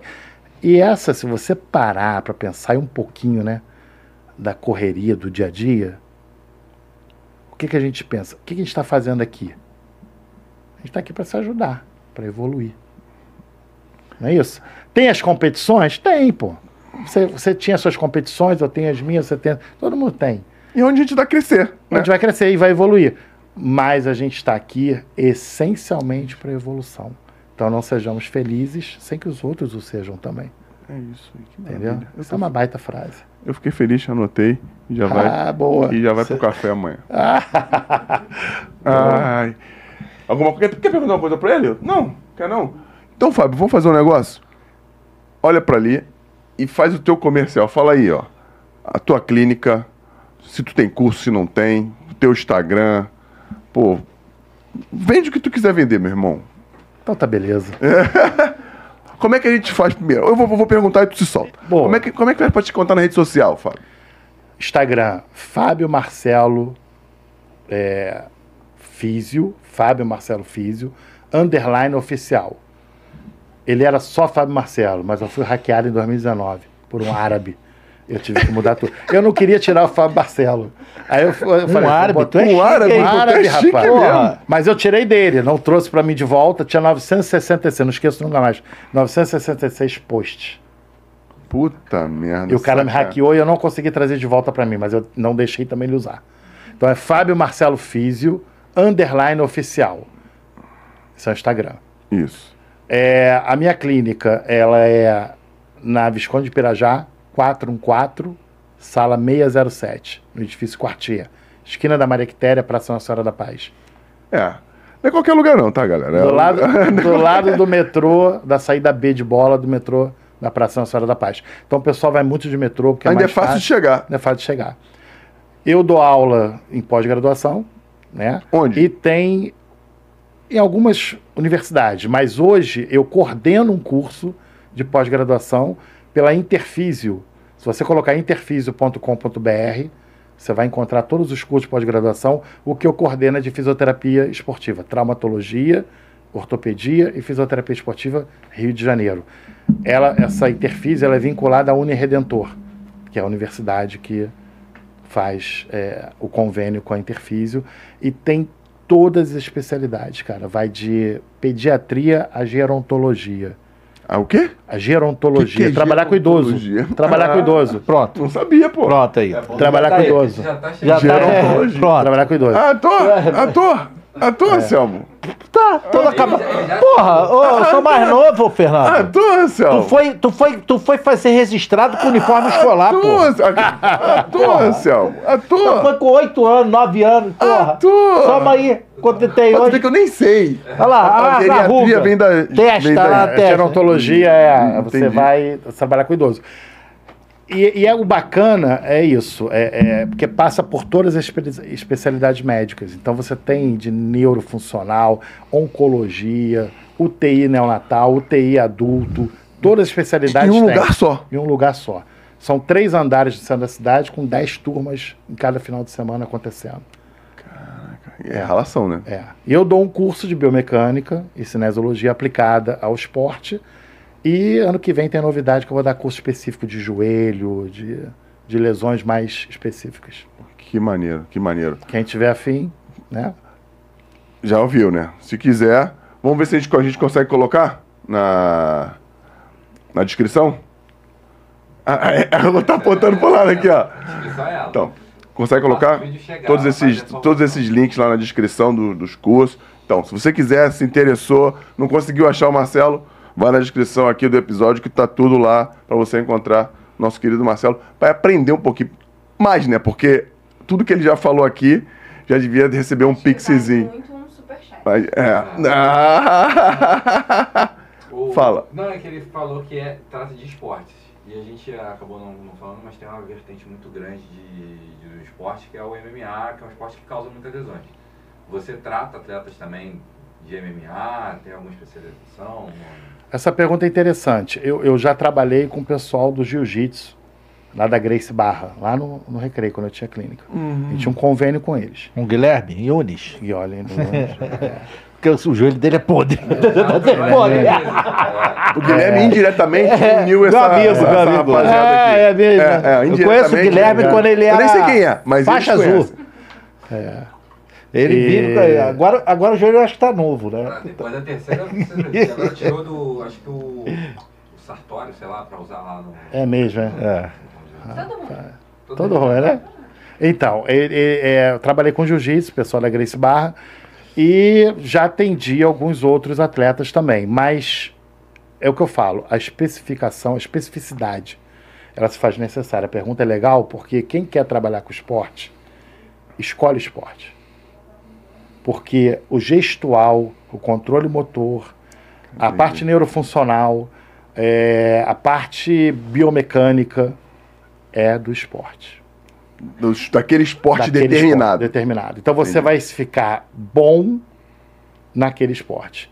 Por exemplo, se você quiser ter uma vantagem para trocar de esporte, não tem problema. Estuda bastante a biomecânica, que a biomecânica é universal. Por exemplo, na aula que a gente estava dando há três meses atrás, a gente atendeu uma menina que vai para a Olimpíada tiro arco e flecha. A gente atendeu ela na aula, fizemos uma aula é, com presencial e pegamos todas as dificuldades que ela tinha, porque ela tinha um distúrbio na escápula e tinha que Não ficar. consegue levantar o peso assim. É, e tive, que- tinha que sustentar. Mas meio do, do ombro. pô. Então, mas é o dela. É, a mesma e a coisa. escápula é sozinha aqui. Sim. Ela, ela, você, ela tem que ficar quase um minuto, às vezes, só na mira. E a sustentação da musculatura não estava dando. E na, na avaliação a gente observou, consertou, o fisioterapeuta dela tinha sido nosso aluno, trabalha com ela. é, passamos algumas informações, ele cuidou, resolveu, ela já ganhou título aí, já está na Olimpíada. Pô, que legal. Então não é um esporte que eu atendo, mas a biomecânica me permite entender coisa. o movimento. Por isso que a física aplicada ao movimento é que resume tudo. Agora, se você quer trabalhar com determinados esportes específicos, escolhe um. Porque cada um tem gestual. Senão você vai ficar. Entendeu? Se eu tiver que atender jiu-jitsu, eu vou atender. Entendeu? Mas o que eu tenho mais aptidão, por exemplo, o Regis lá, a gente atendia direto. Não sei se ele ainda está lá com o Yunis. Tá. Tá. A gente atendia. Manda um abraço para eles se vocês estiverem com ele. O um que a gente atendia. O Naga, na, na, Nagosek, como é que é? O outro, Nagosek. Ah, o Nego Choke, o Ayrton. Ayrton. É Negochoke que fala? É? Eu falo Nego Choke. Ah, então tá bom. O Ayrton, a gente cuidou dele muito. tá muito, certo. bastante dele. Manda um abraço para eles. O Ayrton tava com ele hoje. Então, manda um abraço para eles. Fala, pode falar de mim lá. Que ele- a gente cuidou muito deles lá. É, vou atender, a gente vai atender. Né? Mas é, é mais a especificidade é melhor. A Kátia Portilho. Também do. do Kátia Portilho, todos os seis títulos dela, eu treinei dela desde 2001. Eu conheci ela na época que ela treinava na Tia Nogueira. Então, todos os seis títulos dela São seis ou sete. E ela já era tipo. Mundial? né? Sim, Sim. A gente, a, gente cuida dela de prevenção e das lesões dela desde 2001, da Cátia Portilho. Aí. Entendeu? Então, assim, dá para trabalhar, porque eu tenho essa especialidade da biomecânica. Então, eu Entendi. só adapto o movimento. Mas quem não tem, É melhor. aí é melhor escolher um direcionar, porque é, é diferente. Maravilhoso. Galera, a gente está terminando aqui para encontrar o nosso, para encontrar o nosso querido Patrick Liberato. É isso mesmo, é só você colocar Patrick Liberato. CK, né, querido? CK. CK, ele Foi é. liberado com ter só, senão era parente do Gugu. É, e ele gostaria.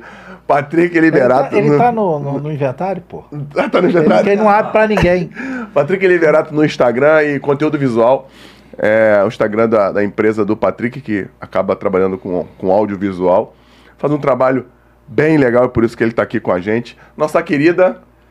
Eu, Maiara Reis B, com Y, só que isso é pra chique, porque ela é lá de Queimados, e na certidão de nascimento dela só tá com I, que eu vi. Ele não cansa É, de falar a mesma coisa todo dia, cara. Maiara As Reis. pessoas sentem até falta. Gente, vamos lá. É mesmo? Maiara. É? Tem várias fotos maneiras. Mentira, é paradinho. Segundo, segundo Marco, a Marconi, que falou, Marconi, Marconi. falou que é parado igual água de poço. o Instagram da Maiara é parado igual água de poço. Já, já faz o teu, bandido. Eu, é Anselmo Paiva Vida Mansa. Seu pai, Vida Mansa. As melhores, as melhores indicações de livros do Instagram. Pela Tá lógica. Meu querido. É, porque ele é meu amigo, tem que dar moral. Para nisso tem o- aquele tem que ler aquele da A Liga. A Liga da Premier League. Sim, Fera. sim, já tá, já tá no, já tá no, Tá no bonde. Não, tem outro não no bonde também que eu, fazer, que vai eu ba Bhagavad Gita, Bhagavad Gita, sabe o que tá, sabe ligado? Tá Sei, ligado que livro é esse? História do Bhagavad Gita. Bhagavad Gita, uma história hindu. Do... E aí, tu quer deixar teu comercial aí não, pô? Não tô mudando meu Instagram. É, então, então tá bom. Então. Foi hackeado Tá de, pelo árabe. tá de Miguel, não, quer ser encontrado. pelo árabe, Galera, pra encontrar o. Storycast, Quai, TikTok, Facebook, vai lá, é Storycast, S-T-O-R-I-C-A-S-T, vai lá, que a nossa fogueira vai ter alguma coisa interessante pra você e eu não tenho dúvida disso, porque o que a gente faz aqui é especialmente pra quem tá nos vendo aqui e pra me encontrar é Fernandão, Fernandal, 04 Oficial. Se você não gostou, reclama com a Mayara, que é tudo culpa dela. E muito obrigado a todos vocês mais uma vez por estar aqui conosco. Foi um prazer te receber, Fábio. Muito obrigado. Cara, você não sabe que me remete a muita coisa boa poder te, trazer, te ver aqui, poder ter te trazer. obrigado, Pô, foi muito prazer, legal. prazerzão. Muito prazer mesmo, cara. É, A única, vanta- a única desvantagem da mesa, que a gente tinha uma mesa aqui, foi que a gente tá longe pra se cumprimentar, tem que, fa mas é, vai ter Tem que, que fazer aqui. o- Mas a gente chuta mais, pô. É isso aí, pô. Eu ainda tenho vontade de dar uns bicos em você, mas tudo bem. Galera, muito obrigado. Tá correndo risco de vida. Muito obrigado pela presença de todos aqui conosco. Um beijo a todos vocês. E não se esqueçam, dá uma zapiada aí que tem um monte de episódio legal também. Beijo. Fomos!